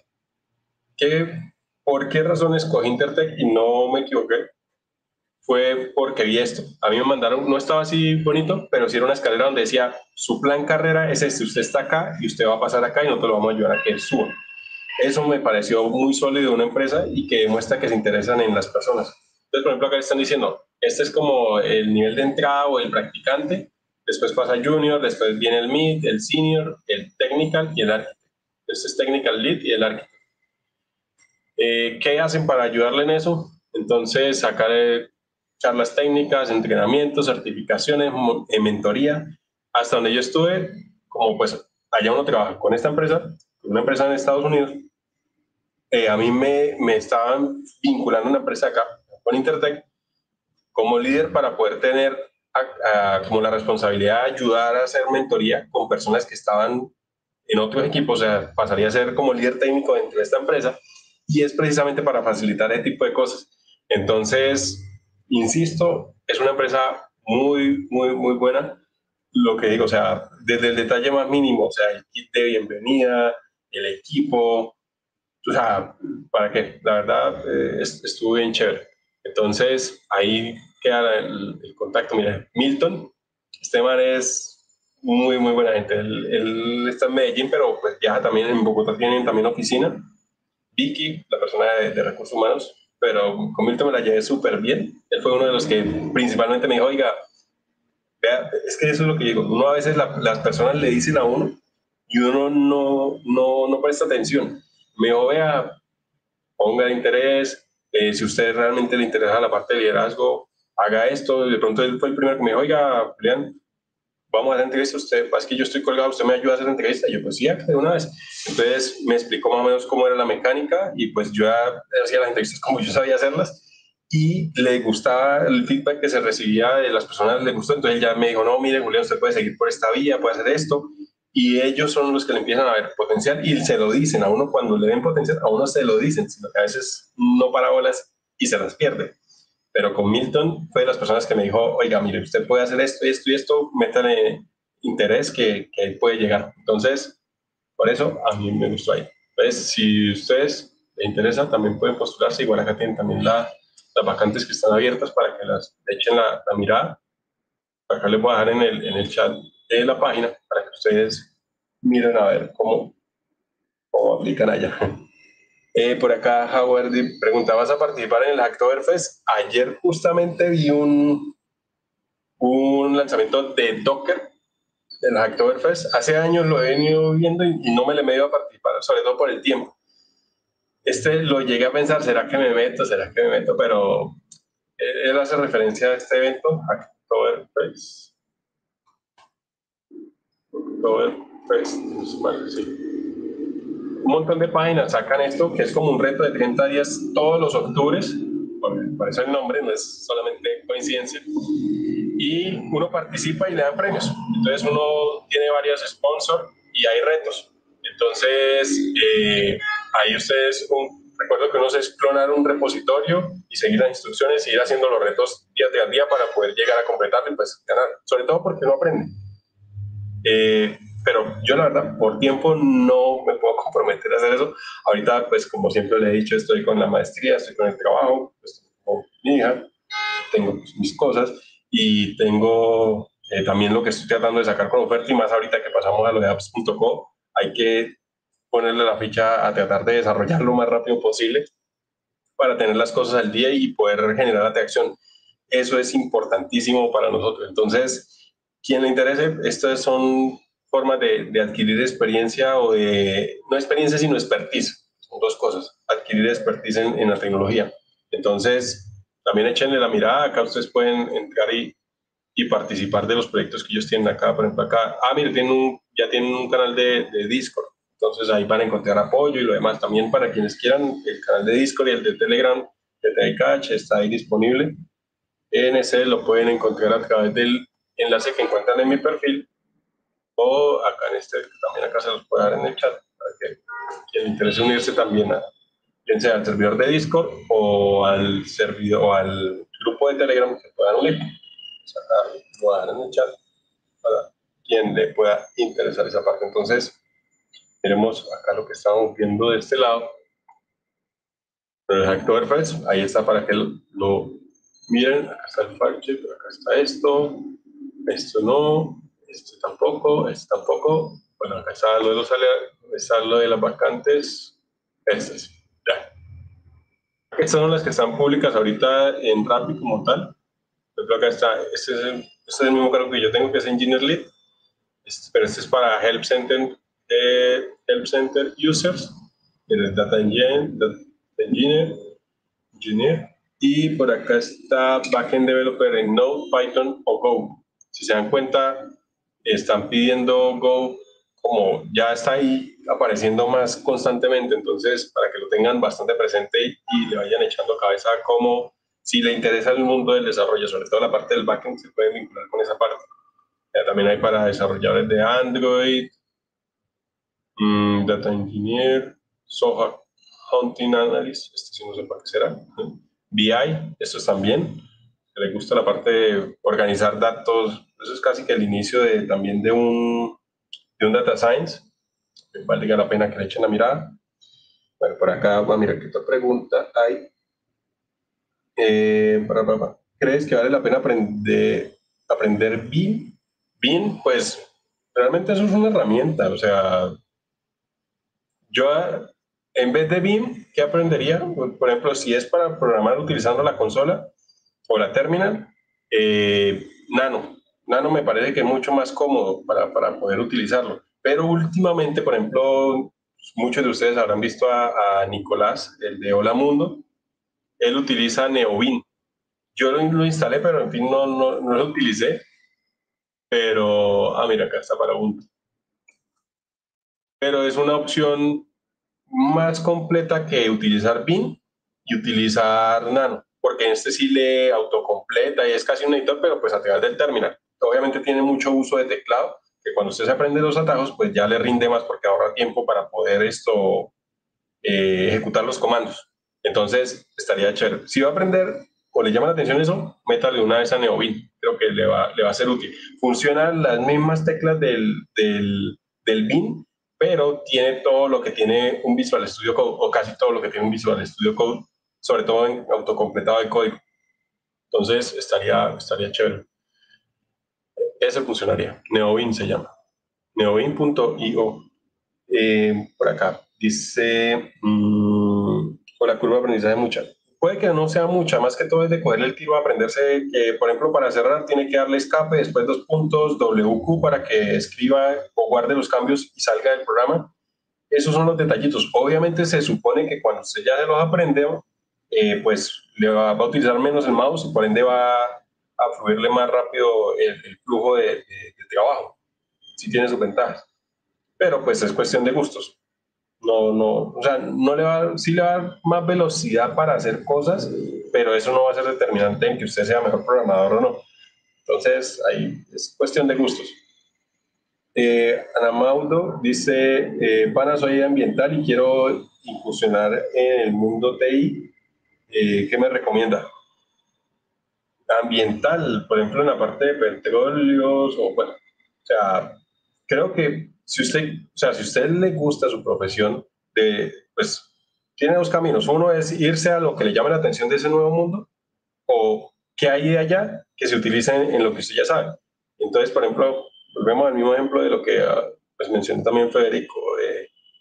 si yo soy contador, pues busco qué lenguaje o qué cosas debo aprender que se utilicen en contaduría, pero relacionado con programación. Entonces sería en el mundo ambiental, eh, qué sistema, cómo se integran los, el software que se encarga de hacer mediciones. Yo hace muchos años eh, me llamaron para revisar un sistema y quería que desarrollara un módulo, me acuerdo que eso estaba en punto de esas vainas no debería existir ya. Eh, y era para un software que se encargaba de la gestión de proyectos petroleros, pero tenía eh, un módulo que era gestión de licencias con la AMLA, si no estoy mal, así es que se llama la, agencia, la agencia que expide las licencias ambientales. Entonces, saber comunicarse con, hoy en día todo eso debe tener servidores o debe tener software como tal, entonces, saberse comunicar con esos servicios o saber qué software está utilizando. Hoy en día todos los softwares están tendiendo a volver abiertos para que se integren con otros y se generen nuevas soluciones. Eso no es gratis, eso es de, de pago. Entonces, aprender eso creo que pudiese ser una estrategia para poder pasar de ambiental a tecnología sin dejar ambiental, si es lo que le gusta. Si no es lo que le gusta, si no quiere enteramente pasarse a tecnología o a desarrollo, tiene que, de entrada, eh. Fundamentarse, después de escoger un lenguaje. Bien hace un momento decía, o hace un rato decía que Python es una buena estrategia para poder entrar al mundo de la programación, pero también está JavaScript, también están otras cosas. Otra cosa que sí les aconsejo, que lo dije en la anterior transmisión, que era referente al uso de UML, entender UML, la importancia de eso es fundamental patrones de diseño, arquitectura de software, UML, eso son cosas que le van a aportar mucho valor. Si lo puede hacer desde la base, de que tiene el tiempo, porque cuando ustedes están arrancando que no saben, ustedes tienen tiempo o tienen, puede que no tengan todo el tiempo del mundo, pero sí le van a dedicar un tiempo y lo van a hacer con todo el interés del mundo. En ese momento es donde más información van a captar. Entonces, aprovechenlo y, y arranquen por, esas, por esos temas. Creo que ahí estaría bien. Eh, Nelson dice, ¿qué opinas de los contratos contractor? Bueno, primero lo que opino en términos generales y después lo que opino desde mi cosa personal. Entonces, eh, desde el término general, creo que es una opción muy buena en el sentido de que eh, pues a ustedes les le van a pagar técnicamente mejor o más Usualmente esos contratos son esto en dólares, porque pues son con empresas extranjeras, pero, eh, o sea, sí, sí tiene la ventaja. Creo que es más flexible y tiene sus cosas. Y hay personas que les gusta, que prefieren ese tipo de contratos. Eh, creo que les abre la oportunidad mucho, sobre todo con empresas de Estados Unidos o con consultoras que tienen clientes en Estados Unidos y que le van a pagar en dólares. Eso creo que es bueno. Es bueno, o sea, no está mal que, porque curiosamente cuando fue a entregar a Rappi, yo también tuve la opción de dos, o sea, en anterior cuando escogí Intertech, eh, tenía dos opciones. Cuando fue a entregar a Rappi, tenía también dos opciones. Eh, realmente es, es, una fortuna y es chévere, pues, uno tener como ese poder de, de, de no de decidir sobre las empresas o sobre sí, sino sobre uno mismo, uno poder decir, bueno, puedo analizar. Obviamente es más presión porque uno tiene que ser muy acertado en, en qué escoge, porque pues técnicamente después de que escoge una, pues se complica, ya no puede echarse para atrás y es, lo que escogió, escogió. Entonces es una decisión a ciegas y uno no tiene como echar hacia adelante para poder ver. Pero a mí la otra opción me ofrecía pues eh, igual, salario en dólares y pues más alto, pero desde mi opinión o desde mi caso particular, a mí me hace más sentido estando en Colombia teniendo contratos directos porque pues obviamente eh, me parece que esa estabilidad de tener eh, pensión, cesantías, eh, un, sobre todo si en algún momento necesitan un crédito o alguna cosa, tener un respaldo financiero, eso se lo da un contrato a término indefinido con una empresa.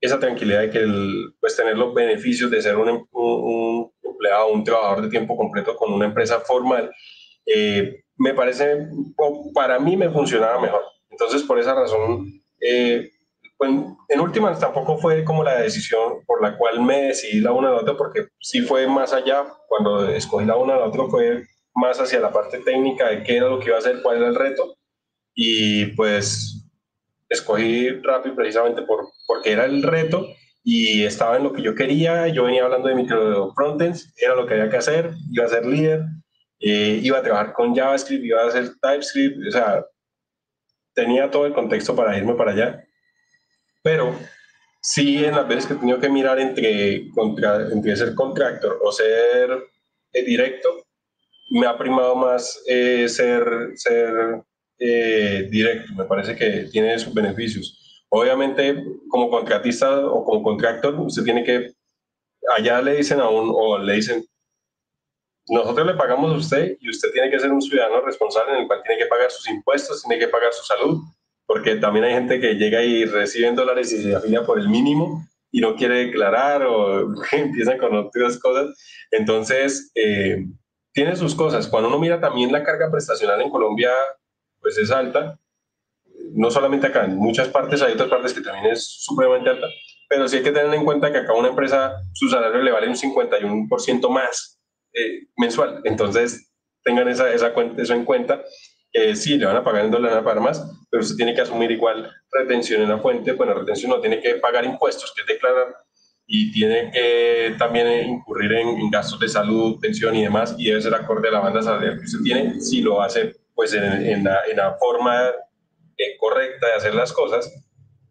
Entonces, cuando usted mira, ahí usted se le puede estar yendo, lo mismo, póngale entre un 40 y un 50% del salario eh, para provisionar las cosas, si paga todo como ser. Entonces, esos son números que ustedes tienen que mirar porque ustedes le pueden que le ganan, le vamos a pagar eh, 2.000, 3.000 dólares, pero es como contratista o como contractor. Entonces, de entrada tienen que eh, hacer las cuentas. Me van a pagar eso, pero de ahí tengo que pagar salud, tengo que pagar pensión, tengo que pagar eh, retenciones, tengo que pagar esto, tengo que pagar aquello.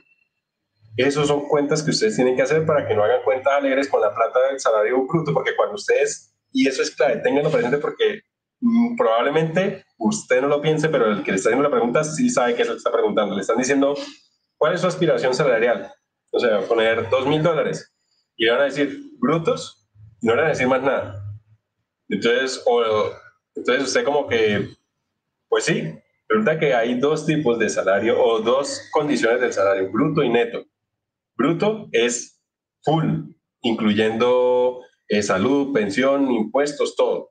Y neto es después el salario que ya le queda después de quitar impuestos, salud, todo eso. Entonces, si usted dice bruto, la otra persona está asumiendo que usted va a pagar salud, pensión y todo lo demás de lo que ya le están pagando.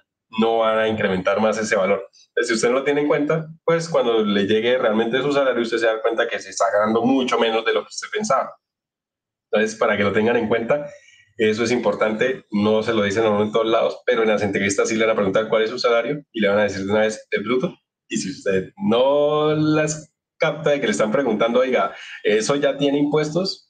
probablemente se va a escachar y pues un descache de esos, uno no cambia de trabajo cada dos días, entonces eh, va a tener que vivir con eso un, tiempo y siempre va a tener ahí como, ay, yo por qué dije esto, yo pude haber eh, optado por una mejor opción, no hubiera tocado tan pesado, pero es para que lo tengan ahí como presente.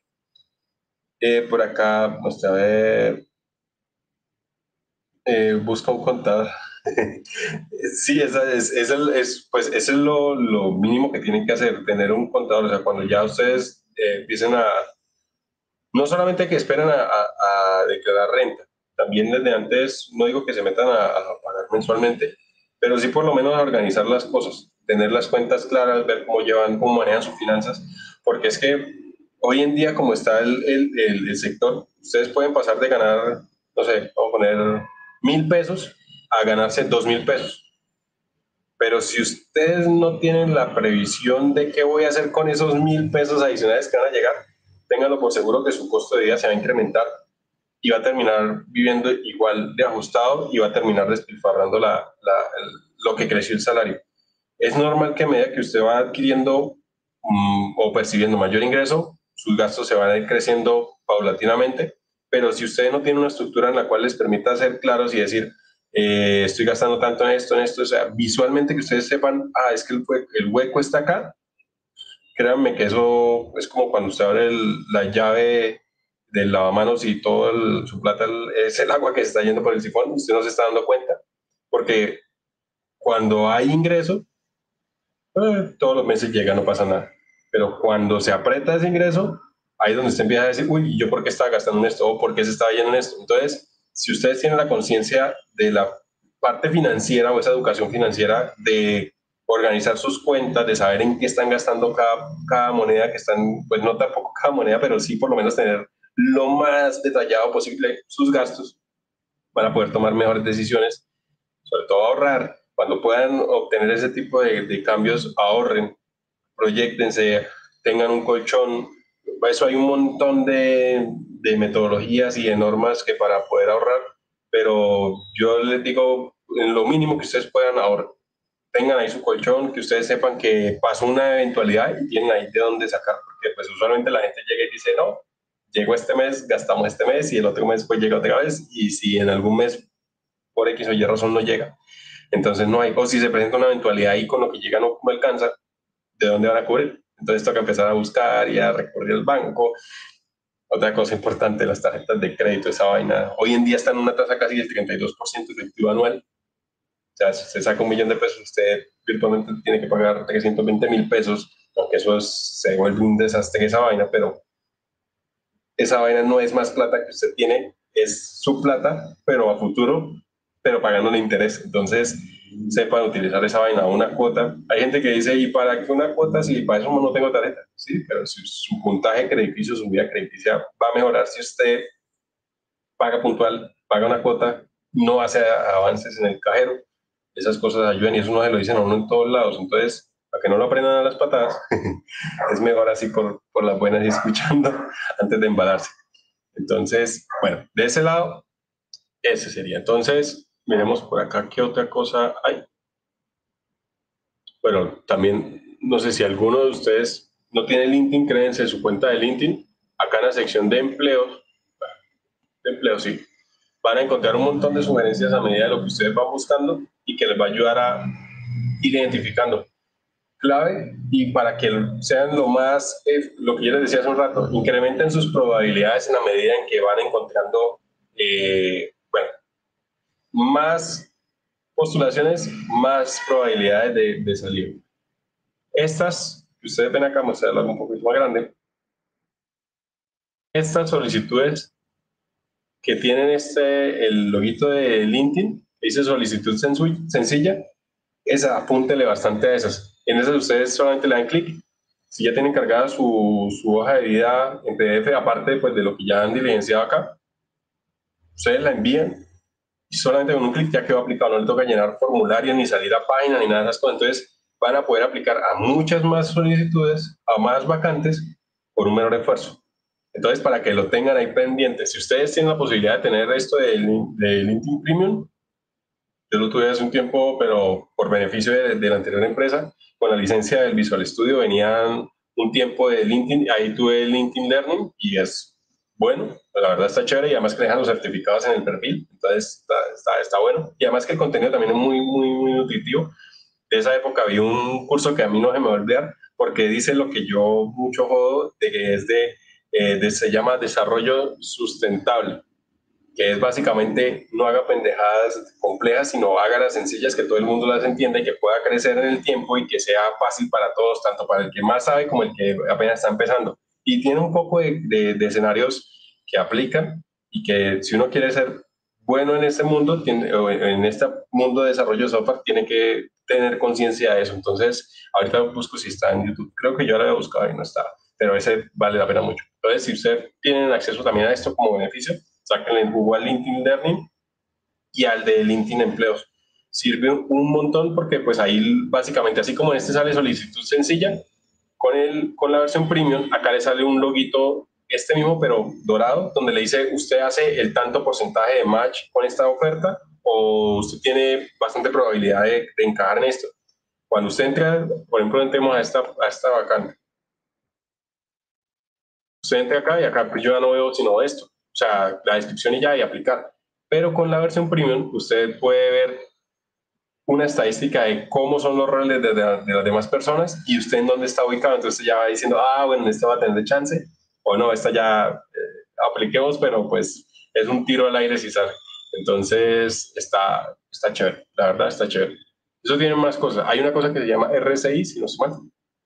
Muestra RSI de, eh, de LinkedIn es como un indicador de ventas, pero realmente es como el puntaje de su perfil dentro de la red social comparado con sus contactos y con las personas que están en el mismo segmento. Espérenme que por acá me borré solo. Ya, ahora ya estoy. El día que, que abrí el, navegador, pero muestre a ver. Acá está. Muestre a ver. SSID. Este no me acuerdo. SSI. Ah, sí, creo que es este. Este sí es. A ver si. No, este no es. Mm, mm, mm. Score. A ver. Ah, SSI es este. Se llama Social Selling Index. Ya le muestro. SSI se llama el coso ese. Y ese le muestro, pues, claramente con el mío a ver si acá me deja verlo. Ah, pero espérenme a ver.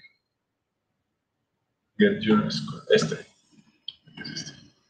Ah, sí, acá está. Entonces, básicamente, esto les sirve a ustedes para darse una idea de cómo están posicionándose en LinkedIn frente a los demás, a los demás que usted tiene y frente a lo que está, los que están en su, en su industria. Entonces, por ejemplo, acá dice mejor 14% en clasificaciones SID del sector. Se supone que ese es, el, caso del mío. Acá dice mejor clasificación SSID en la red, o sea, en mis contactos. Y acá ya viene como el desglose, donde le dice los cuatro factores que determinan tu puntuación. Entonces, acá el primero es establece tu marca profesional.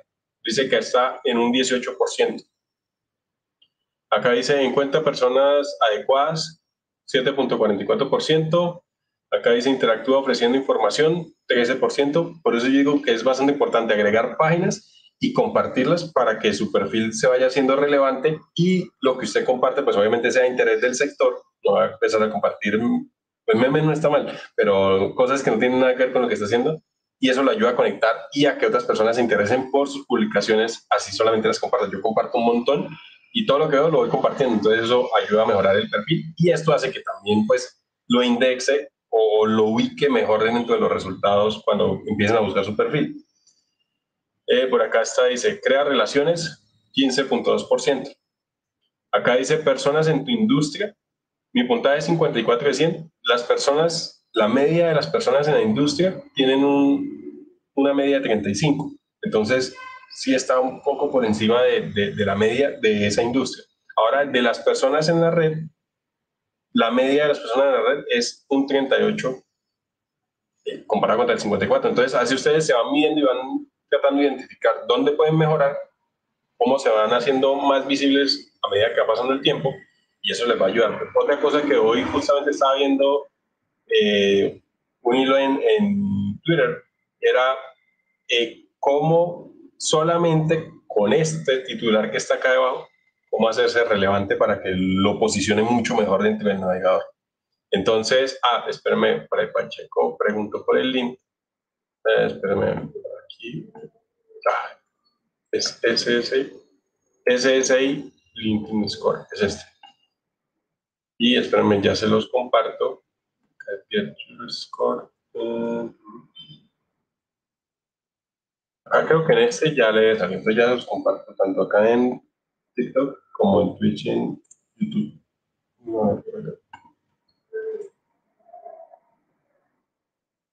Igual, si no, busquen así, para que si de pronto no, no les aparece ahí de primerazo, SSI LinkedIn Score. Eh, ya se los comparto aquí. Y aquí. Este que ese sería SSI LinkedIn Score. Entonces, bien, ahora les quería mostrar acá. es este encabezado que está acá o este titular que, que, que dispone LinkedIn para que uno eh, especifique qué hace, es fundamental para la indexación de, de la página. Por ejemplo, en el caso, pues en el caso mío, pongo Software Architect and IoT Expert. Ese es básicamente mi encabezado. Con esto yo sé que me está funcionando en el sentido de que al final, todos los viernes, eh, llega un mensaje donde dice, ha aparecido en tantas eh, vacantes y así lo han buscado y son de estas empresas. Pero esa persona hacía bastante hincapié en que lo que uno pone acá, eso le ayuda a posicionar el perfil de, de, manera pues, bastante efectiva. Entonces, si usted es desarrollador frontend, entonces coloca desarrollador frontend slash eh, React slash, eh, no sé, Redux, por ejemplo, con las tecnologías que maneja.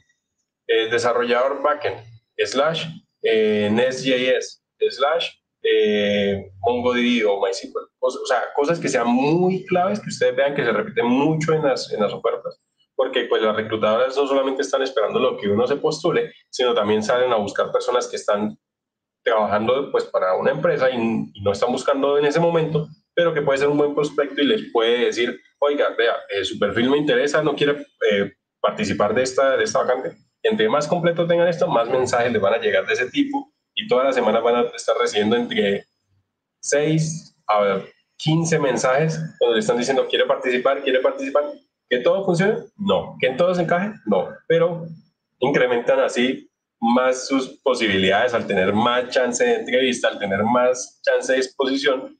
Y entre más chance hay, la probabilidad de que pasemos va a ser mucho más alta. Entonces, eh, no, Pacheco, con, con gusto.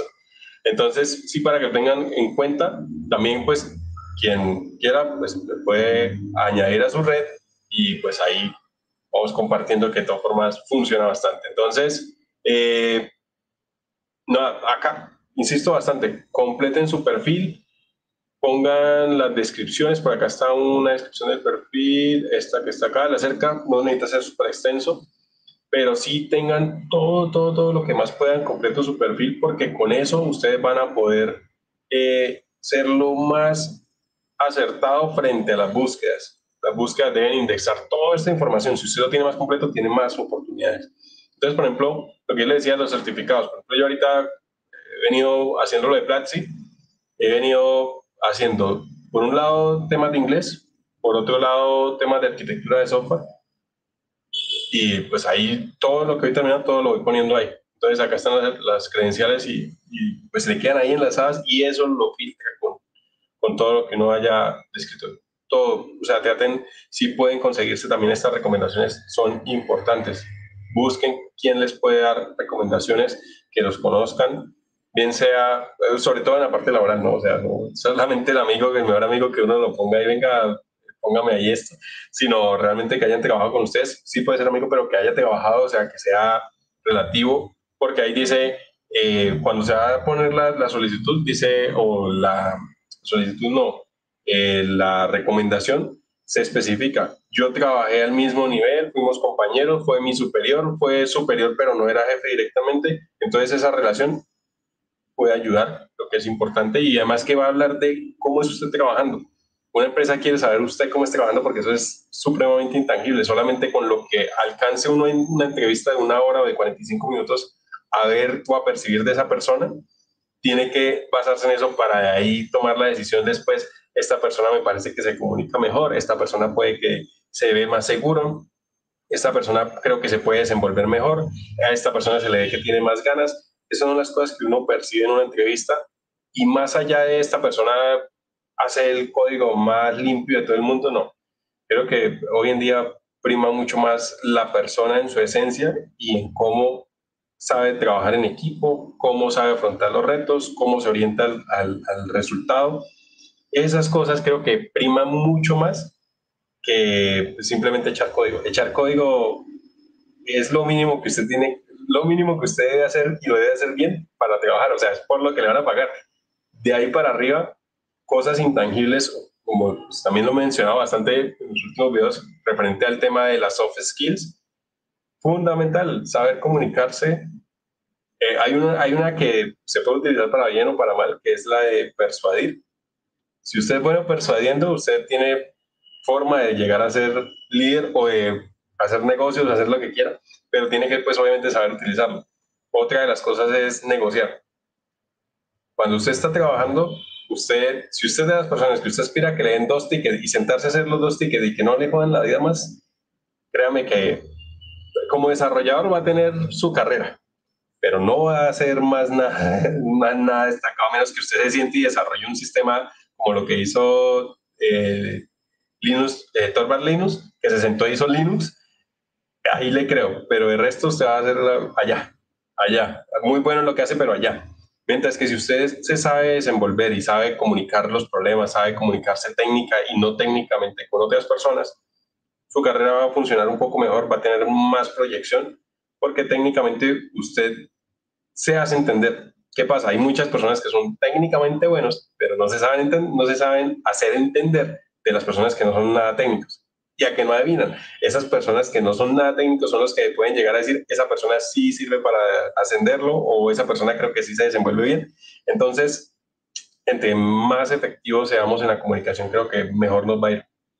Si uno es capaz de expresar una idea de una manera clara, contundente y acertada frente a lo que está, va a tener más chance y lo van a tener más en cuenta. A veces pasa que las personas no se toman la molestia de, de ah, es que no entiende y ya. No, tiene que buscar la forma en términos coloquiales, buscar cómo hago para que la otra persona se imagine las cosas. Por ejemplo, una de las cosas que me pasó es que eh, estábamos trabajando pues, en el desarrollo de nuestra plataforma y necesitamos que otra plataforma, o necesitábamos no, la plataforma estaba ahí y se iba a apoyar, pero para el negocio funcionaba más que la plataforma estuviera al igual que otra plataforma dentro de la plataforma que estábamos haciendo.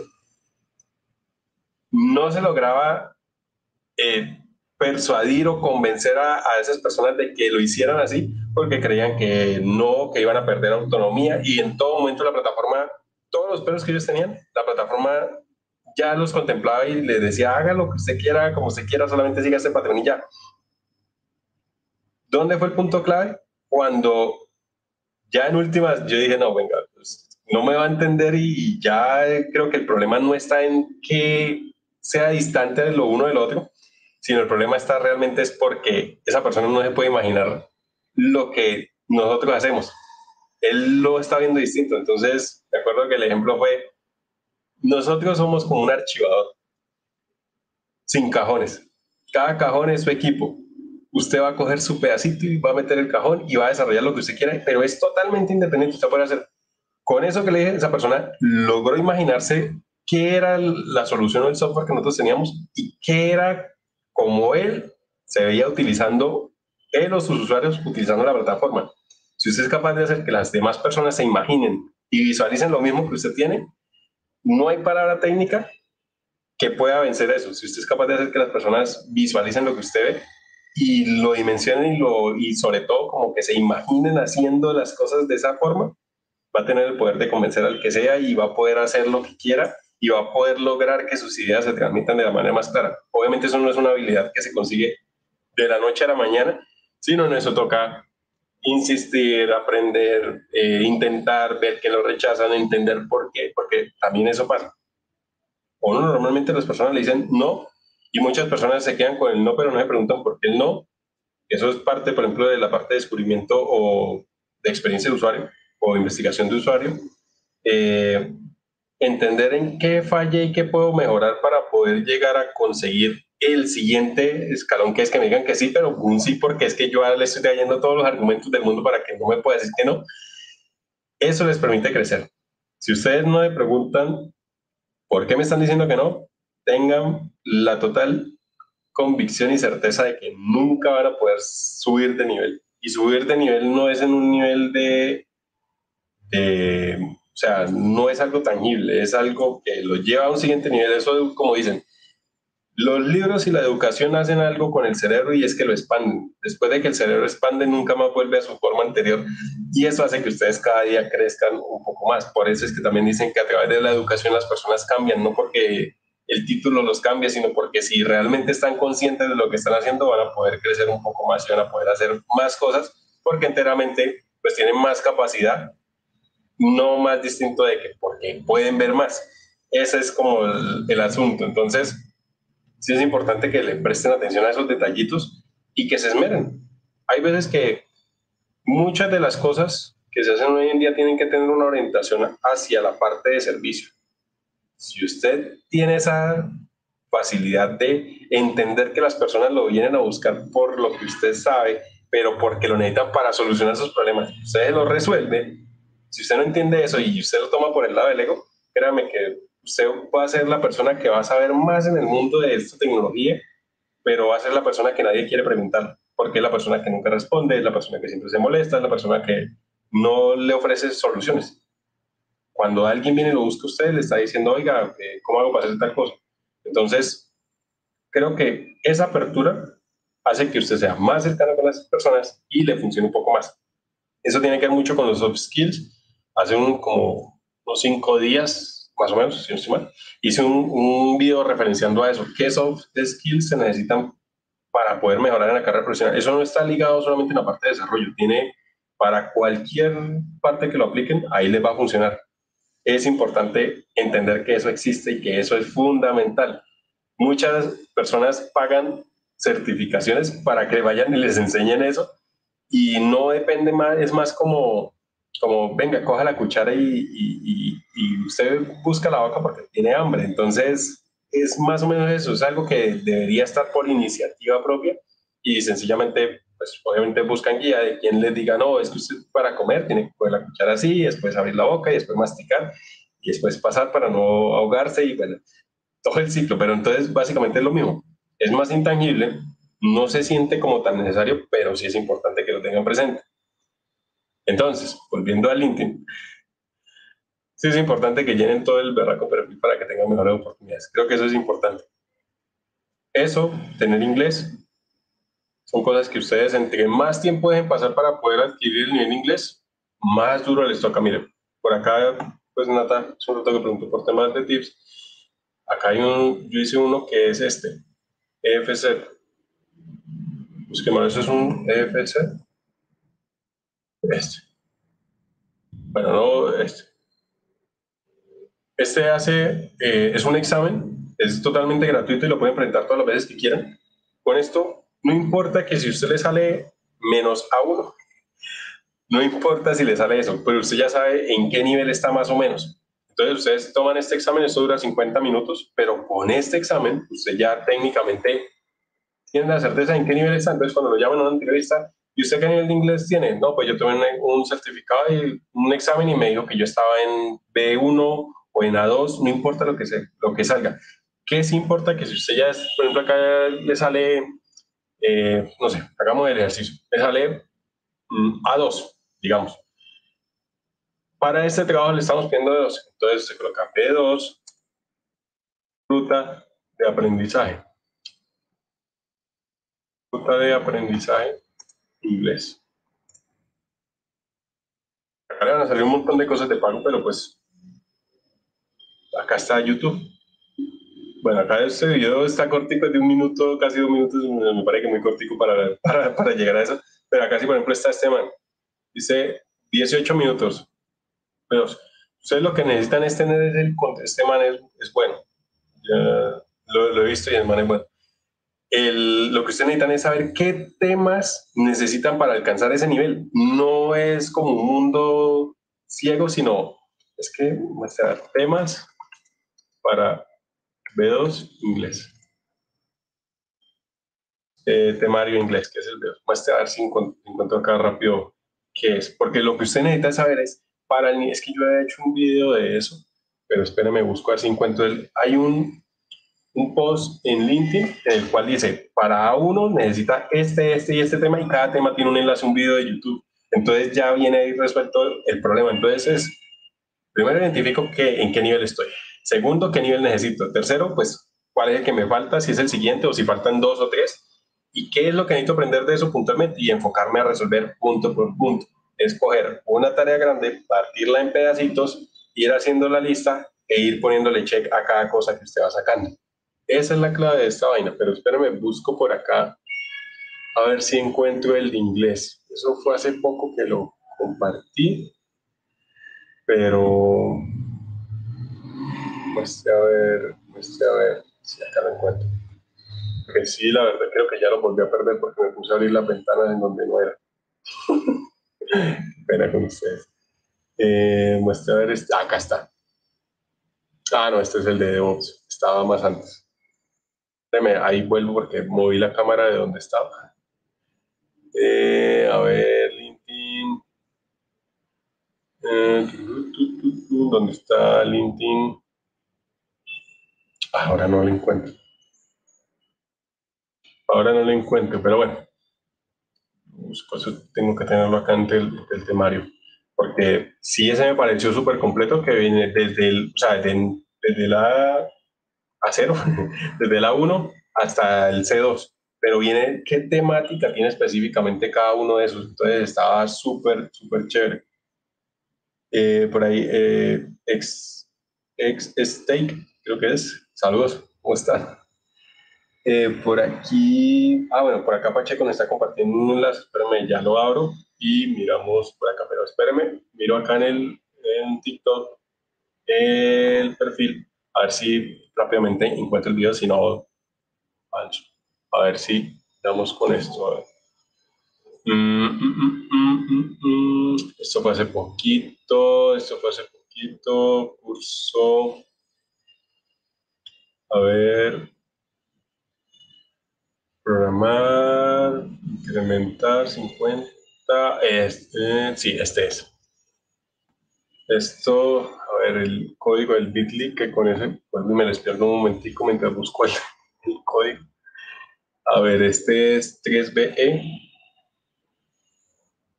Ah, estoy acá. 3BE.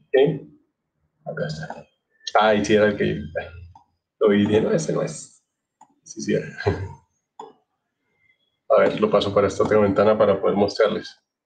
Eh, aquí está. Y es este. Ya acabo el con ustedes.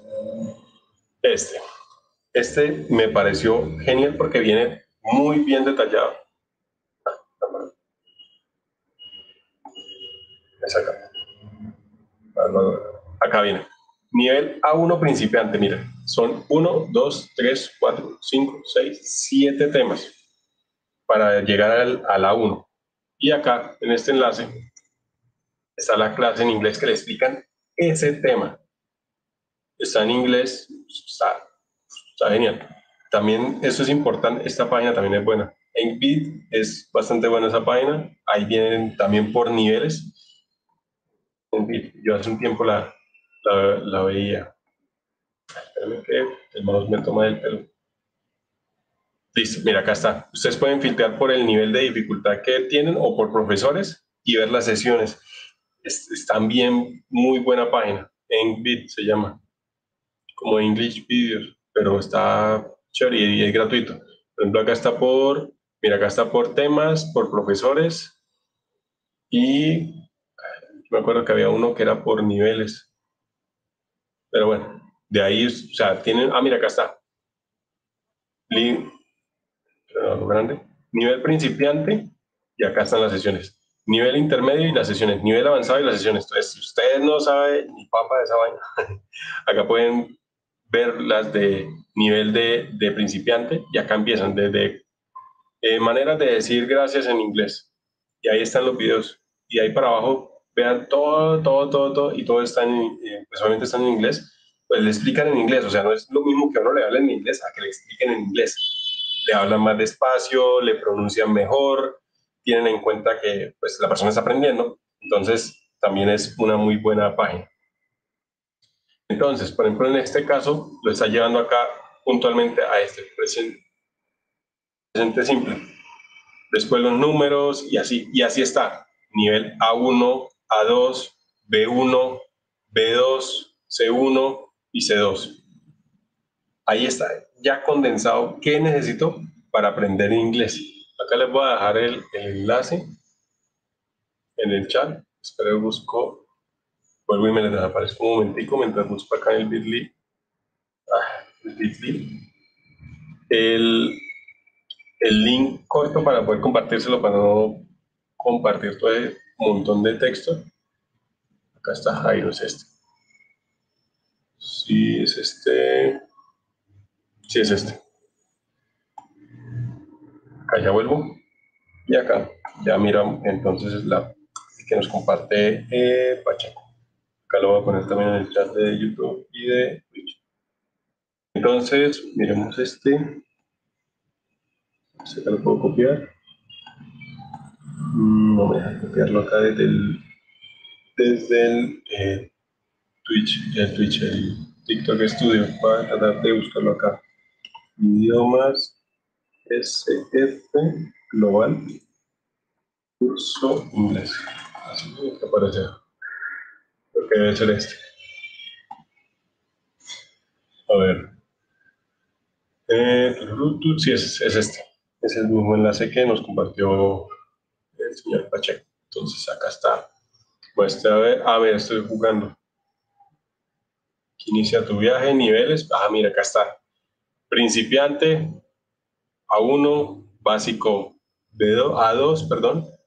Acá ver el nivel, intermedio, B1, B2 intermedio avanzado, C1 avanzado, C2 experto, y acá está. O sea, está bien chévere. Muestro y esto es, está libre. Pues te miremos un nivel a ver cómo, cómo es. Principiante. acá está. El abecedario, palabras en inglés, números en inglés, números grandes en inglés, los años en inglés, vocabulario, lo que yo les decía, importante hacerse una base de vocabulario para poder manejarlo. Los colores en inglés, figuras geométricas en inglés, los planetas en inglés, las partes del cuerpo en inglés, las texturas, pronombres, la familia, verbo to be. Acá, pues no sé, en Colombia, todo el bachillerato es, uno sale experto en el verbo to be. verbo to be negativo, saludar en inglés, vea, está súper completo. Mostramos cualquiera de estas, dos años en inglés. Y acá está el video de, de esa sesión. Acá está, está Está chévere, mira, acá viene una parte práctica. ¿Qué sale? Mm, está bien chévere. Acá viene un diccionario, tiene el video, muestra cómo es, un minuto y medio. Está, está bien, bien completo. Ahí sí. Gracias, Carlos, por, por la sugerencia que está también bien completa. Es igual lo voy a copiar de acá y se lo voy a poner en el chat para... Ah, bueno. Ya lo puso en este, lo voy a poner en el, el otro.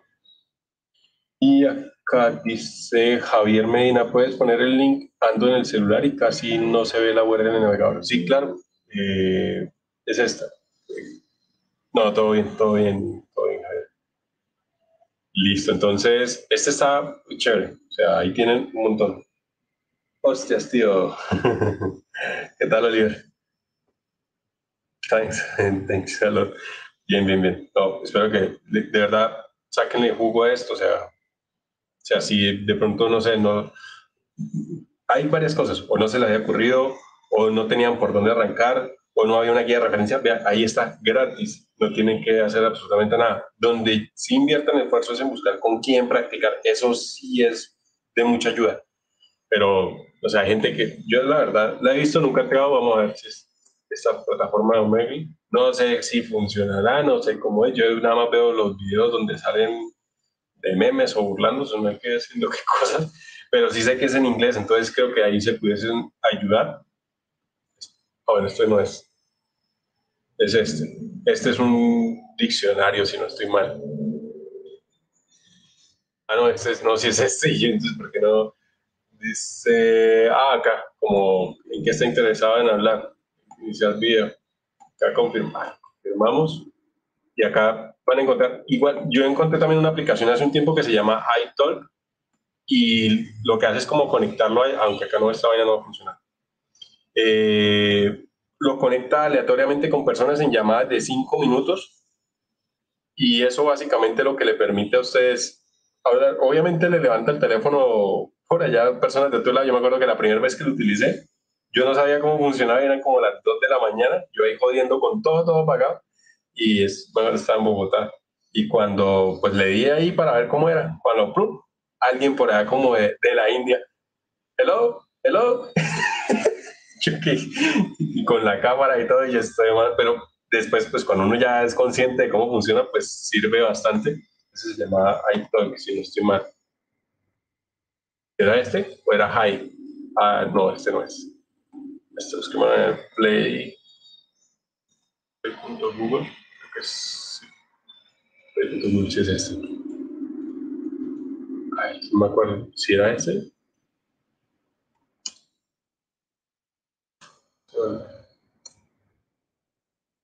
A ver, no, no es. No, no. No, no se llama así. Es que esto fue hace tres años más o menos que utilicé esa aplicación. Pero, este, a ver. Ah, bueno. A ver, es. Ah, este. Es, creo que es este. Si no estoy mal, es este. El Creo que es este. Si no estoy mal. Estoy, miramos otras opciones porque sí pase bastante. Acá no hay más. Tiene la misma experiencia que en la versión móvil pero sí, me parece que quiera este. Esta también es buena. Esta se llama Elsa. Yo la tengo ahí. Me pareció chévere. Ah, este está, Halo. Esta. esta sí es. Debe haber cambiado algunas cosas, pero, pero sí me acuerdo que uno llegaba y le da como, quiero hablar, enviaron una, eso, así salía. Pues sí le mejorado la interfaz, pero sí salía así. Uno estaba ahí hablando, o sea, le daba como random y pum, aparecía. Ahorita por lo menos le hice aceptar, antes de una vez aparecía la persona ahí, pero era así, personas de, diferentes lados. Eso le ayuda sobre todo a pulir el, eh, el, oído, en el sentido de que el acento, los diferentes acentos hacen que sea mucho más eficiente. Eh, por acá, Charon, ¿qué tal Charon? ¿Cómo, cómo van por allá? Eh, pues por acá estamos viendo aplicaciones de inglés como para cogerle el hilo a, practicar, creo que eso ayuda bastante. Eh, Keratron, eh, gracias, no, con todo el gusto, espero que le, sirva. Esta dice, y los hindús que hablan un poquito peculiar, si ellos tienen su vaina con la R, pero vuelvo y repito, cuando yo veo, o yo al principio veía tutoriales con, de hindúes, era mucho más fácil entenderles porque tienen una forma particular de pronunciar no tienen ese acelere y agite del nativo, sobre todo del gringo, sino es mucho más fácil de entenderle de cierta manera, no digo que perfecto, pero si usted, cuando, o sea, con el tiempo ustedes no logran perfecto, pero ustedes por lo menos identifican, ah, este man es, es de Inglaterra, o este man es gringo, o este man no es nativo, y a veces puede llegar a identificar hasta qué nacionalidades con base en la pronunciación, pero alguien que no es nativo del inglés sí pronuncia distinto pues por su acento, pero es más fácil de entender, de cierta manera, no el 100%, pero sí, sí muchas veces. Con, en Estados Unidos trabajé con personas de la India, había uno que tenía un nombre re largo, no cabía en la pantalla, y él decía, dígame ragú, como, como, lo, como las pastas. Él siempre que pensaba, esa, esa era la presentación de él, me llamo ragú no sé qué cosa, y decía, dígame ragú, como las pastas. pero ellos tienen su, su forma particular de, de pronunciar, entonces para que lo tengan en cuenta. Eh, pero pues, sirve de práctica.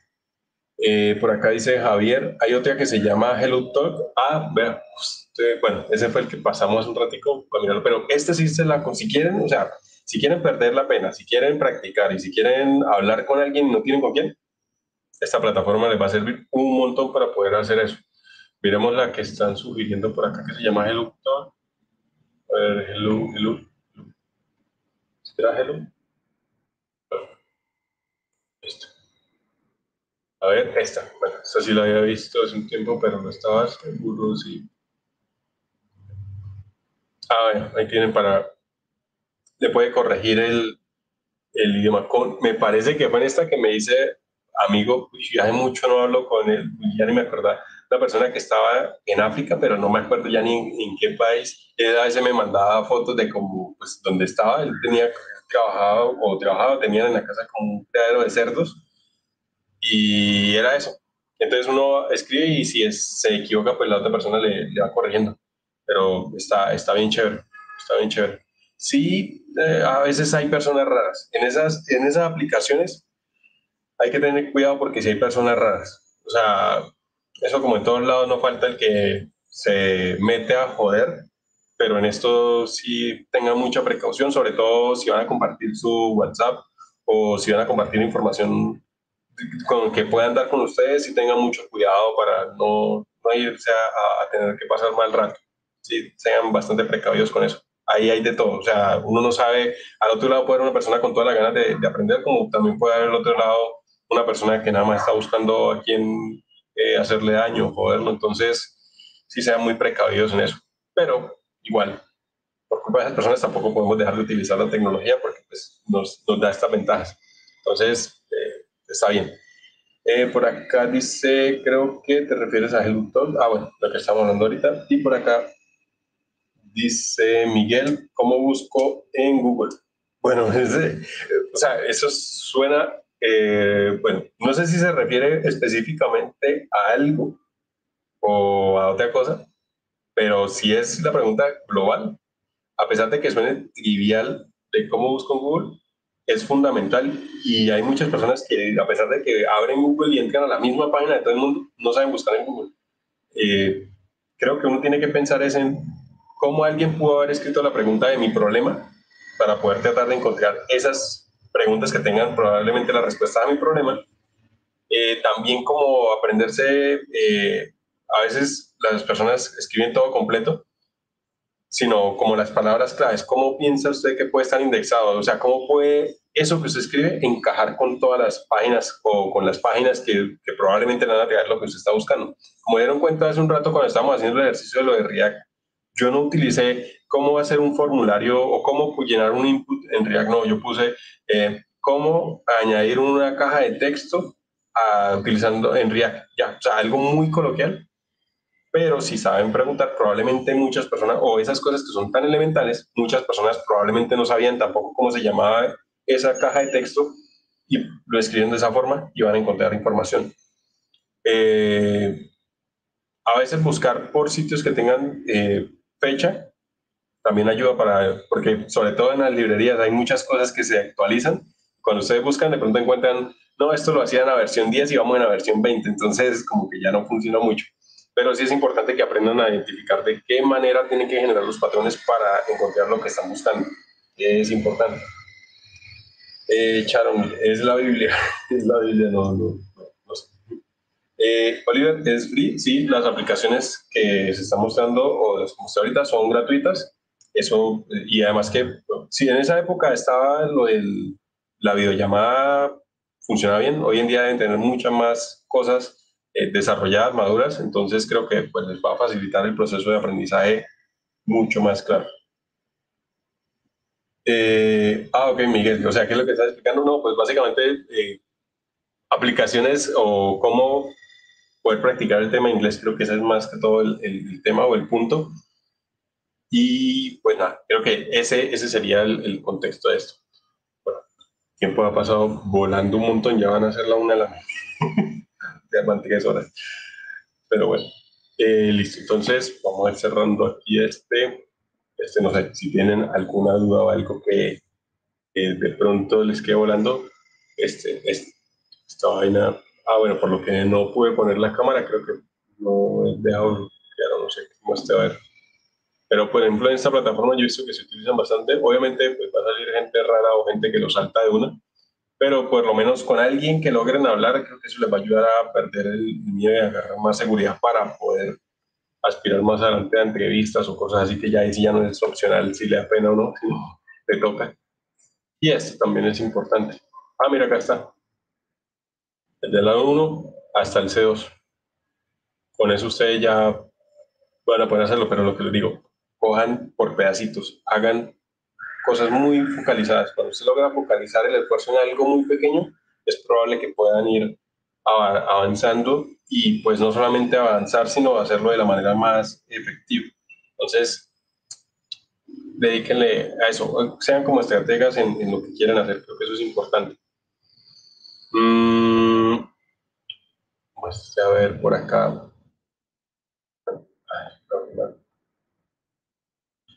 Eh, Ah, bueno, yo les estaba mostrando el del. El de. ¿Cómo se llama? El de. Este otro.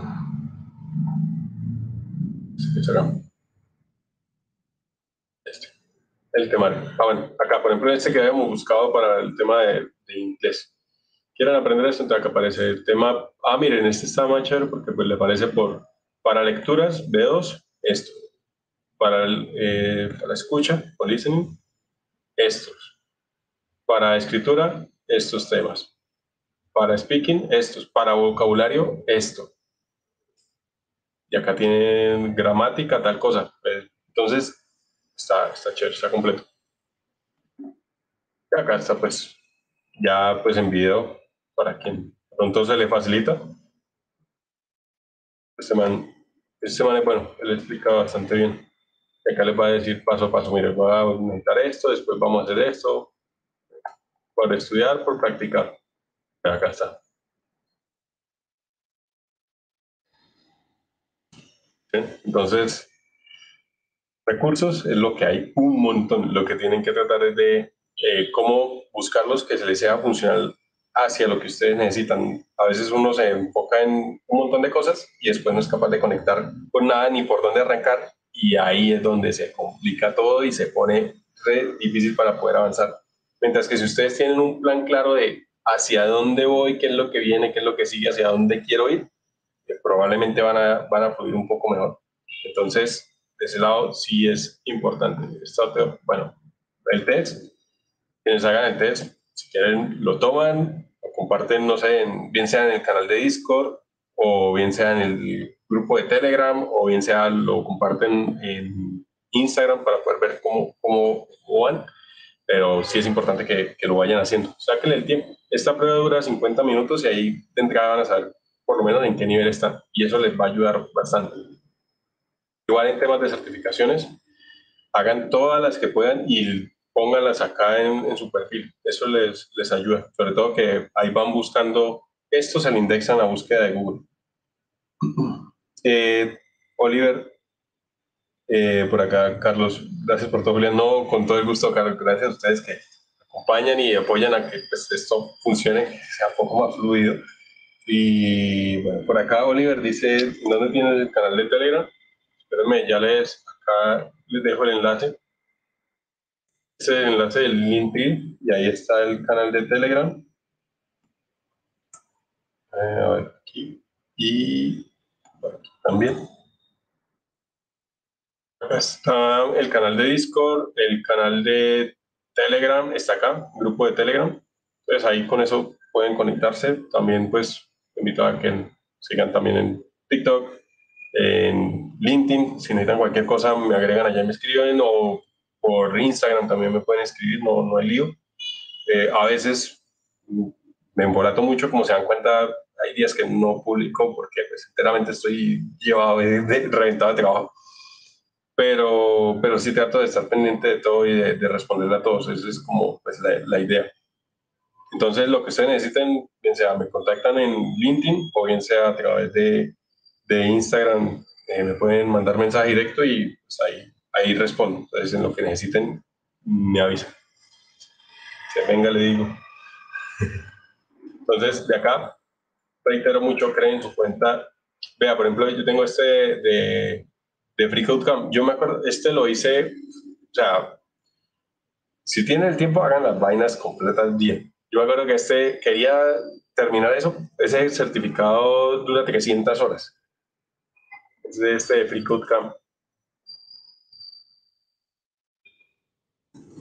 Pero yo ya estaba agotado con un poco de jodas y al final le piden hacer un proyecto y yo no, que el proyecto para hacer las pruebas unitarias y nos vemos.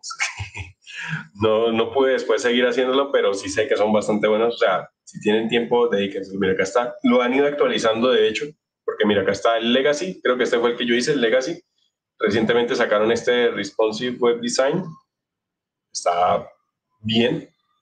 Después viene este de JavaScript, que lo meten en aprender a utilizar eh, JavaScript, pero se le dan el enfoque en algoritmos y estructuras de datos, que para las bases de programación o muchas empresas le van a pedir pruebas de algoritmos y esas vainas, este es importante, ahí lo van a hacer.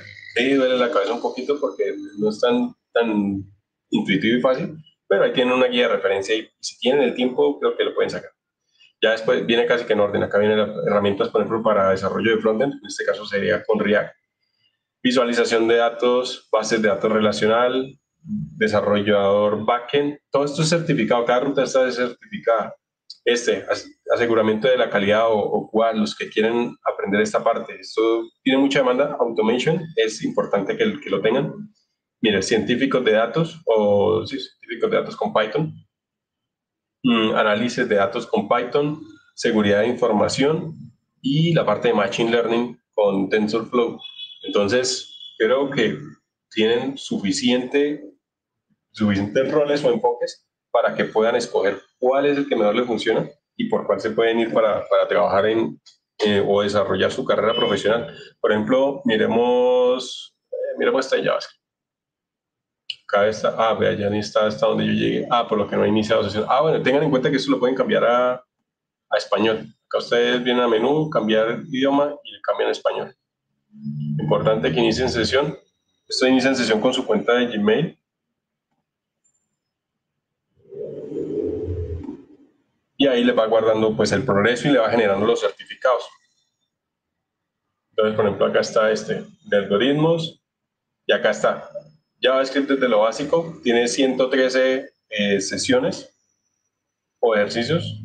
Acá están, esos son los que yo había hecho. Se ven un montón, pero realmente como va desde lo básico, básico, son cositas pequeñitas, entonces por eso sale ese montón, pero no es tedioso. ECMAScript 6, esto es como lo más moderno que hay en, en el tema de, de JavaScript. Expresiones regulares, eh, depuración, estructuras básicas, programación de algoritmos básicos, programación orientada a objetos, programación funcional, y hasta acá creo que fue donde yo hice, con juicio, que no, no, no pude seguir haciéndola. Eh, después venía programación algoritmos, de algoritmos intermedio, algoritmos de JavaScript y proyectos de estructura. Realmente me falta poquito para poder presentar la prueba y tener el certificado. Pero bueno, ahí ya tienen más o menos una idea de cómo, cómo es cada cosa y ahí va paso a paso, o sea, va conectado. nivel de dificultad incrementa, pero lo uno va conectado con lo otro. Entonces, vale la pena que, que le presten atención a eso y le dediquen un tiempo a sacarlo. Y además que salen con los certificados y los pueden tener. Y más que el certificado también es el conocimiento, que es bastante acertado. Si tienen dudas, ustedes pueden venir al canal de Free Code en YouTube Free Code Camp y ahí van a encontrar compilaciones de tutoriales súper buenos acá en playlist hay unas por ejemplo C, C++, Deep Learning Data Analysis con Python UJS, matemática, Python básico, bueno, Data Structure, este, este, con, conceptos de computación, ciencias de computación. Esto que tenga mucho tiempo libre, vean esta vaina. Acá está este que dice eh, CSS 3 en 30 días. Pero acá vienen videos. Las playlists ya creo que no la están metiendo tanto porque ya sacan un video completo que tiene todo el curso. Entonces también, mire, por ejemplo, este desarrollo de videojuegos con eh, Lua. Acá está. Eh, curso de, de React para principiantes, CSS para principiantes, Minecraft un clon de Minecraft utilizando eh, React, JavaScript y el óptimo React JavaScript, Machine Learning para todos. Mira, acá que estaban preguntando hace un rato por Java, ahí está por Java. Entonces, creo que ahí tiene un montón. Mire, Jenkins, DevOps con Jenkins. Mm, por aquí una pregunta dice, ¿y esos certificados cómo se pueden adjuntar al CV? Eh, hoy en día que en una hoja de vida usted le pidan que adjunte los certificados, tiene que ser que la empresa necesita eh, ese rol específico para una licitación o un proyecto específico, es la única forma en que le van a pedir que adjunte eso. Normalmente usted en, su hoja de vida, usted nada más va a poner la, información relevante de, de, su experiencia. Eso es lo que realmente importa y qué skills tiene, técnicos o no técnicos. Eh, pero en LinkedIn sí los puede anexar, como le mostraba acá hace un ratico, estos. Por ejemplo, este que yo tengo acá, de, de esa página de Free Code Camp. Acá está mostrar certificado, mostrar, y acá está. ¿Sí? Entonces usted lo pone allá en LinkedIn y eso ya le ayuda a mejorar su búsqueda como tal. Eh, pero que se lo pidan, algunas empresas piden, pero pues ya es como en el proceso de formalizar la contratación, pero en entrega no es que se lo pidan. Por eso digo, los certificados ayudan, pero no son indispensables ni tampoco es por el motivo por el cual lo van a contratar. Eso le ayuda a conseguir entrevistas, es distinto. Una cosa es conseguir la entrevista y otra cosa, o el arte de conseguir la entrevista y otra cosa es el arte de pasar la entrevista y después seguir en el proceso y ser contratado. Entonces, ahí está. Entonces, acá viene Free Code Camp. La verdad, lo que ustedes necesiten, acaban de encontrar muy buen material. Ellos se encargan de conseguir, no todo, o sea, no es, no es que piensen que todos estos cursos lo ha generado Free Code Camp, no. Ellos lo que hacen es como van y buscan qué cursos hay que sean relevantes en Internet que realmente tengan la solidez para enseñar y que realmente esté acorde. Los pegan todo en uno y lo suben a esta página, obviamente con permiso de, de pues, el autor como tal. Entonces acaban de encontrar de todo, pero pues está bien completo. Entonces, mira, por ejemplo, este que abre acá, el de algoritmo. Este curso dura ocho horas, pero acá viene segmentado por, por ejemplo, acá está eh, Abstract, la introducción a Big O. Ah, mira, esto está. Ahí explican con gráficos. Si pueden dedicarle tiempo a esto, les va a ahorrar mucho dolor de cabeza y les va a permitir entrar si alguno de ustedes sueña en llevar a Google, a Amazon o eso, eso es lo que le van a pedir. Pura estructura de datos y algoritmo. Ese es saber resolverlo eh, de manera eficiente en computador y en papel, o en su defecto en un tablero con seis personas viendo lo que usted está escribiendo, viendo si borra o no borra, y ahí es donde la cabeza le falla. Pero no, ese es lo que les va a permitir de verdad, si ustedes quieren integrar a Google, a Facebook, a Amazon, eso es lo primero que van a pedir como desarrolladores, es lo primero que van a pedir.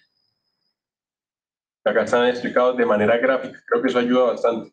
Si yo tuviera el tiempo de verdad, me sentaría a verlo, porque sí vale la pena aprender estas cosas. O pues, yo tengo un libro que se llama eh, Cracking the Coding Interview, que es como el libro más popular de, de algoritmos. Eh, se llama eh, coding, creo que así. Coding Interview, Cracking the Coding Interview. este. Es el, se lo pude comprarse directamente a, la doctora en, en, su tienda en Amazon, porque pues sí ya tenía el PDF, pero pues tenerlo en físico me parecía chévere. Y además que pues todo el mundo lo, lo, lo utiliza y lo recomienda. Y además que ya hay estrategias de cómo leerlo y demás pues ahí se pueden guiar, pero muestra a ver si acá lo encuentro en PDF para poder mostrárselo. Eh, o sea, si no lo pueden comprar o no lo quieren comprar o les parece más como leerlo en, en, el computador, acá lo pueden encontrar. Vamos a ver que cargue para poder ver el contenido.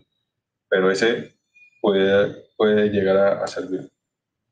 Ustedes los mejores cursos eh, ¿Cómo así, Oliver? Hostean, ah, que hostean los mejores cursos. Ah, ok, ok, sí. Eh, hace eso, busca cuáles son los más relevantes o que están más completos y los, los, los ubican ahí.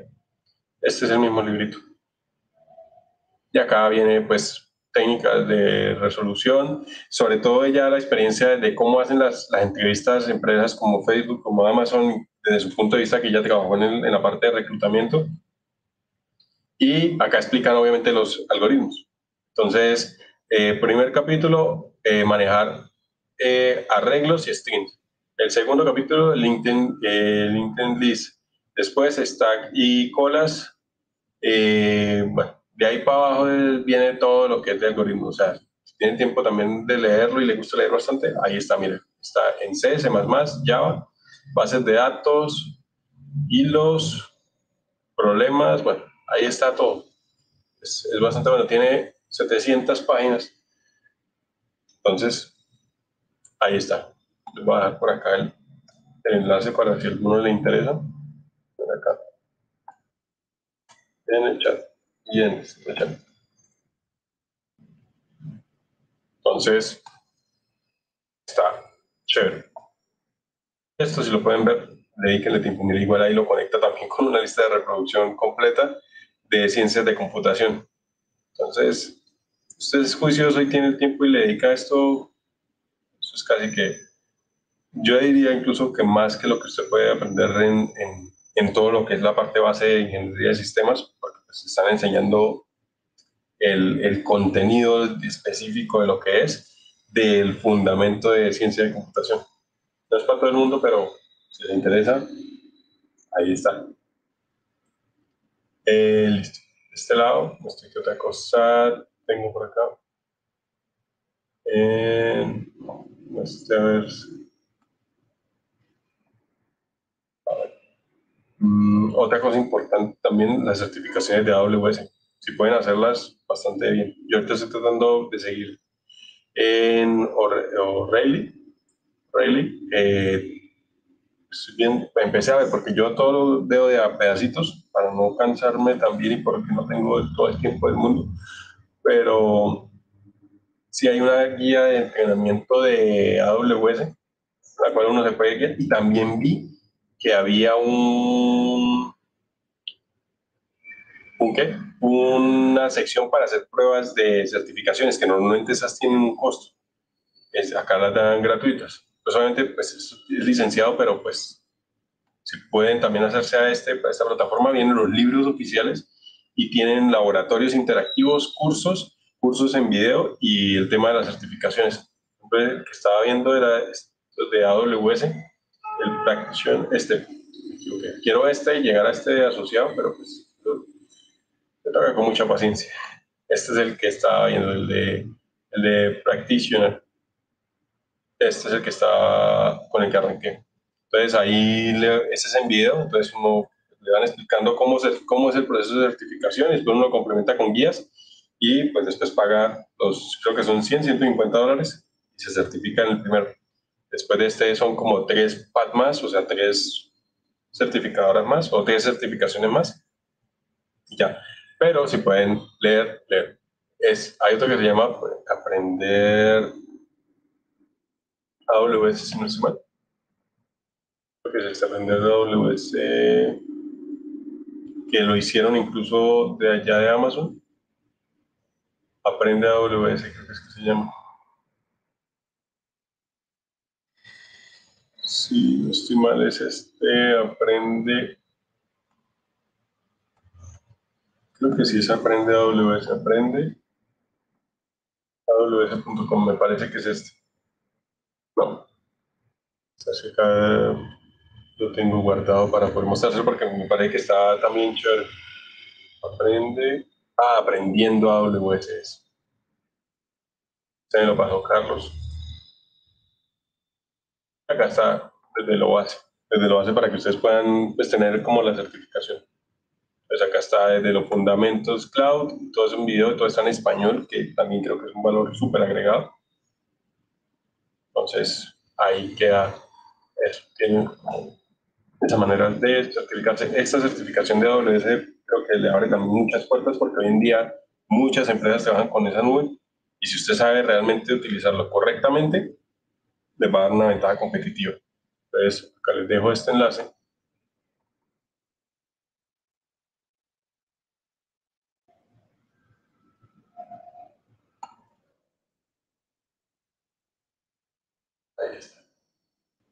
Listo. Listo, entonces, bueno, por acá, ah, por acá ve que Carlos y Oliver se unieron al, al grupo. Al grupo, ver esto. A ver, estar este. Ah, vean. Ah, ok. Bien. Listo. Por aquí. Ah, vea, si se pudo.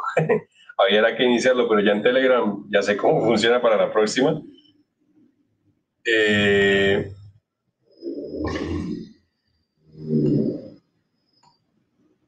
ya vi, ahí se puede iniciar la, la, transmisión. Y desde ahí pues ya técnicamente, eh, Ok, desde ahí entonces van a poder verlo por donde les quede más fácil, bien sea Twitch, YouTube, TikTok o quienes están en el servidor de... en el canal, el grupo de, de Telegram también voy a poder seguir eso. Está súper chévere esa parte. Bien. Bueno, por ahora y por hoy, ya son la una y cuarto de la mañana. Gracias a todos los que pues siguen ahí acompañando. Espero de verdad que les haya sido de utilidad pues toda la información. Eh, se hablaron varios temas, igual también eh, quien quiera después consultarlo, esto queda pues directamente en el canal de Twitch, queda en el canal de YouTube. Eh, tengo la tarea de sacarle el audio para quienes quieran de pronto escucharlo después como podcast. También lo pueden hacer. En el link pueden encontrar el enlace al canal de Spotify donde están pues las anteriores emisiones también. Y pues nada, de verdad, gracias y chévere por compartir este, este espacio. Oliver, eh, gracias Sensei, Dios te. No, gracias y pues gracias por el apelativo. Eh, de verdad, que descansen, que tengan buen fin de semana y pues no se olvide echar código para salir adelante. Creo que es una muy buena vía. Entonces, gracias y ahí nos seguimos hablando. Que descansen.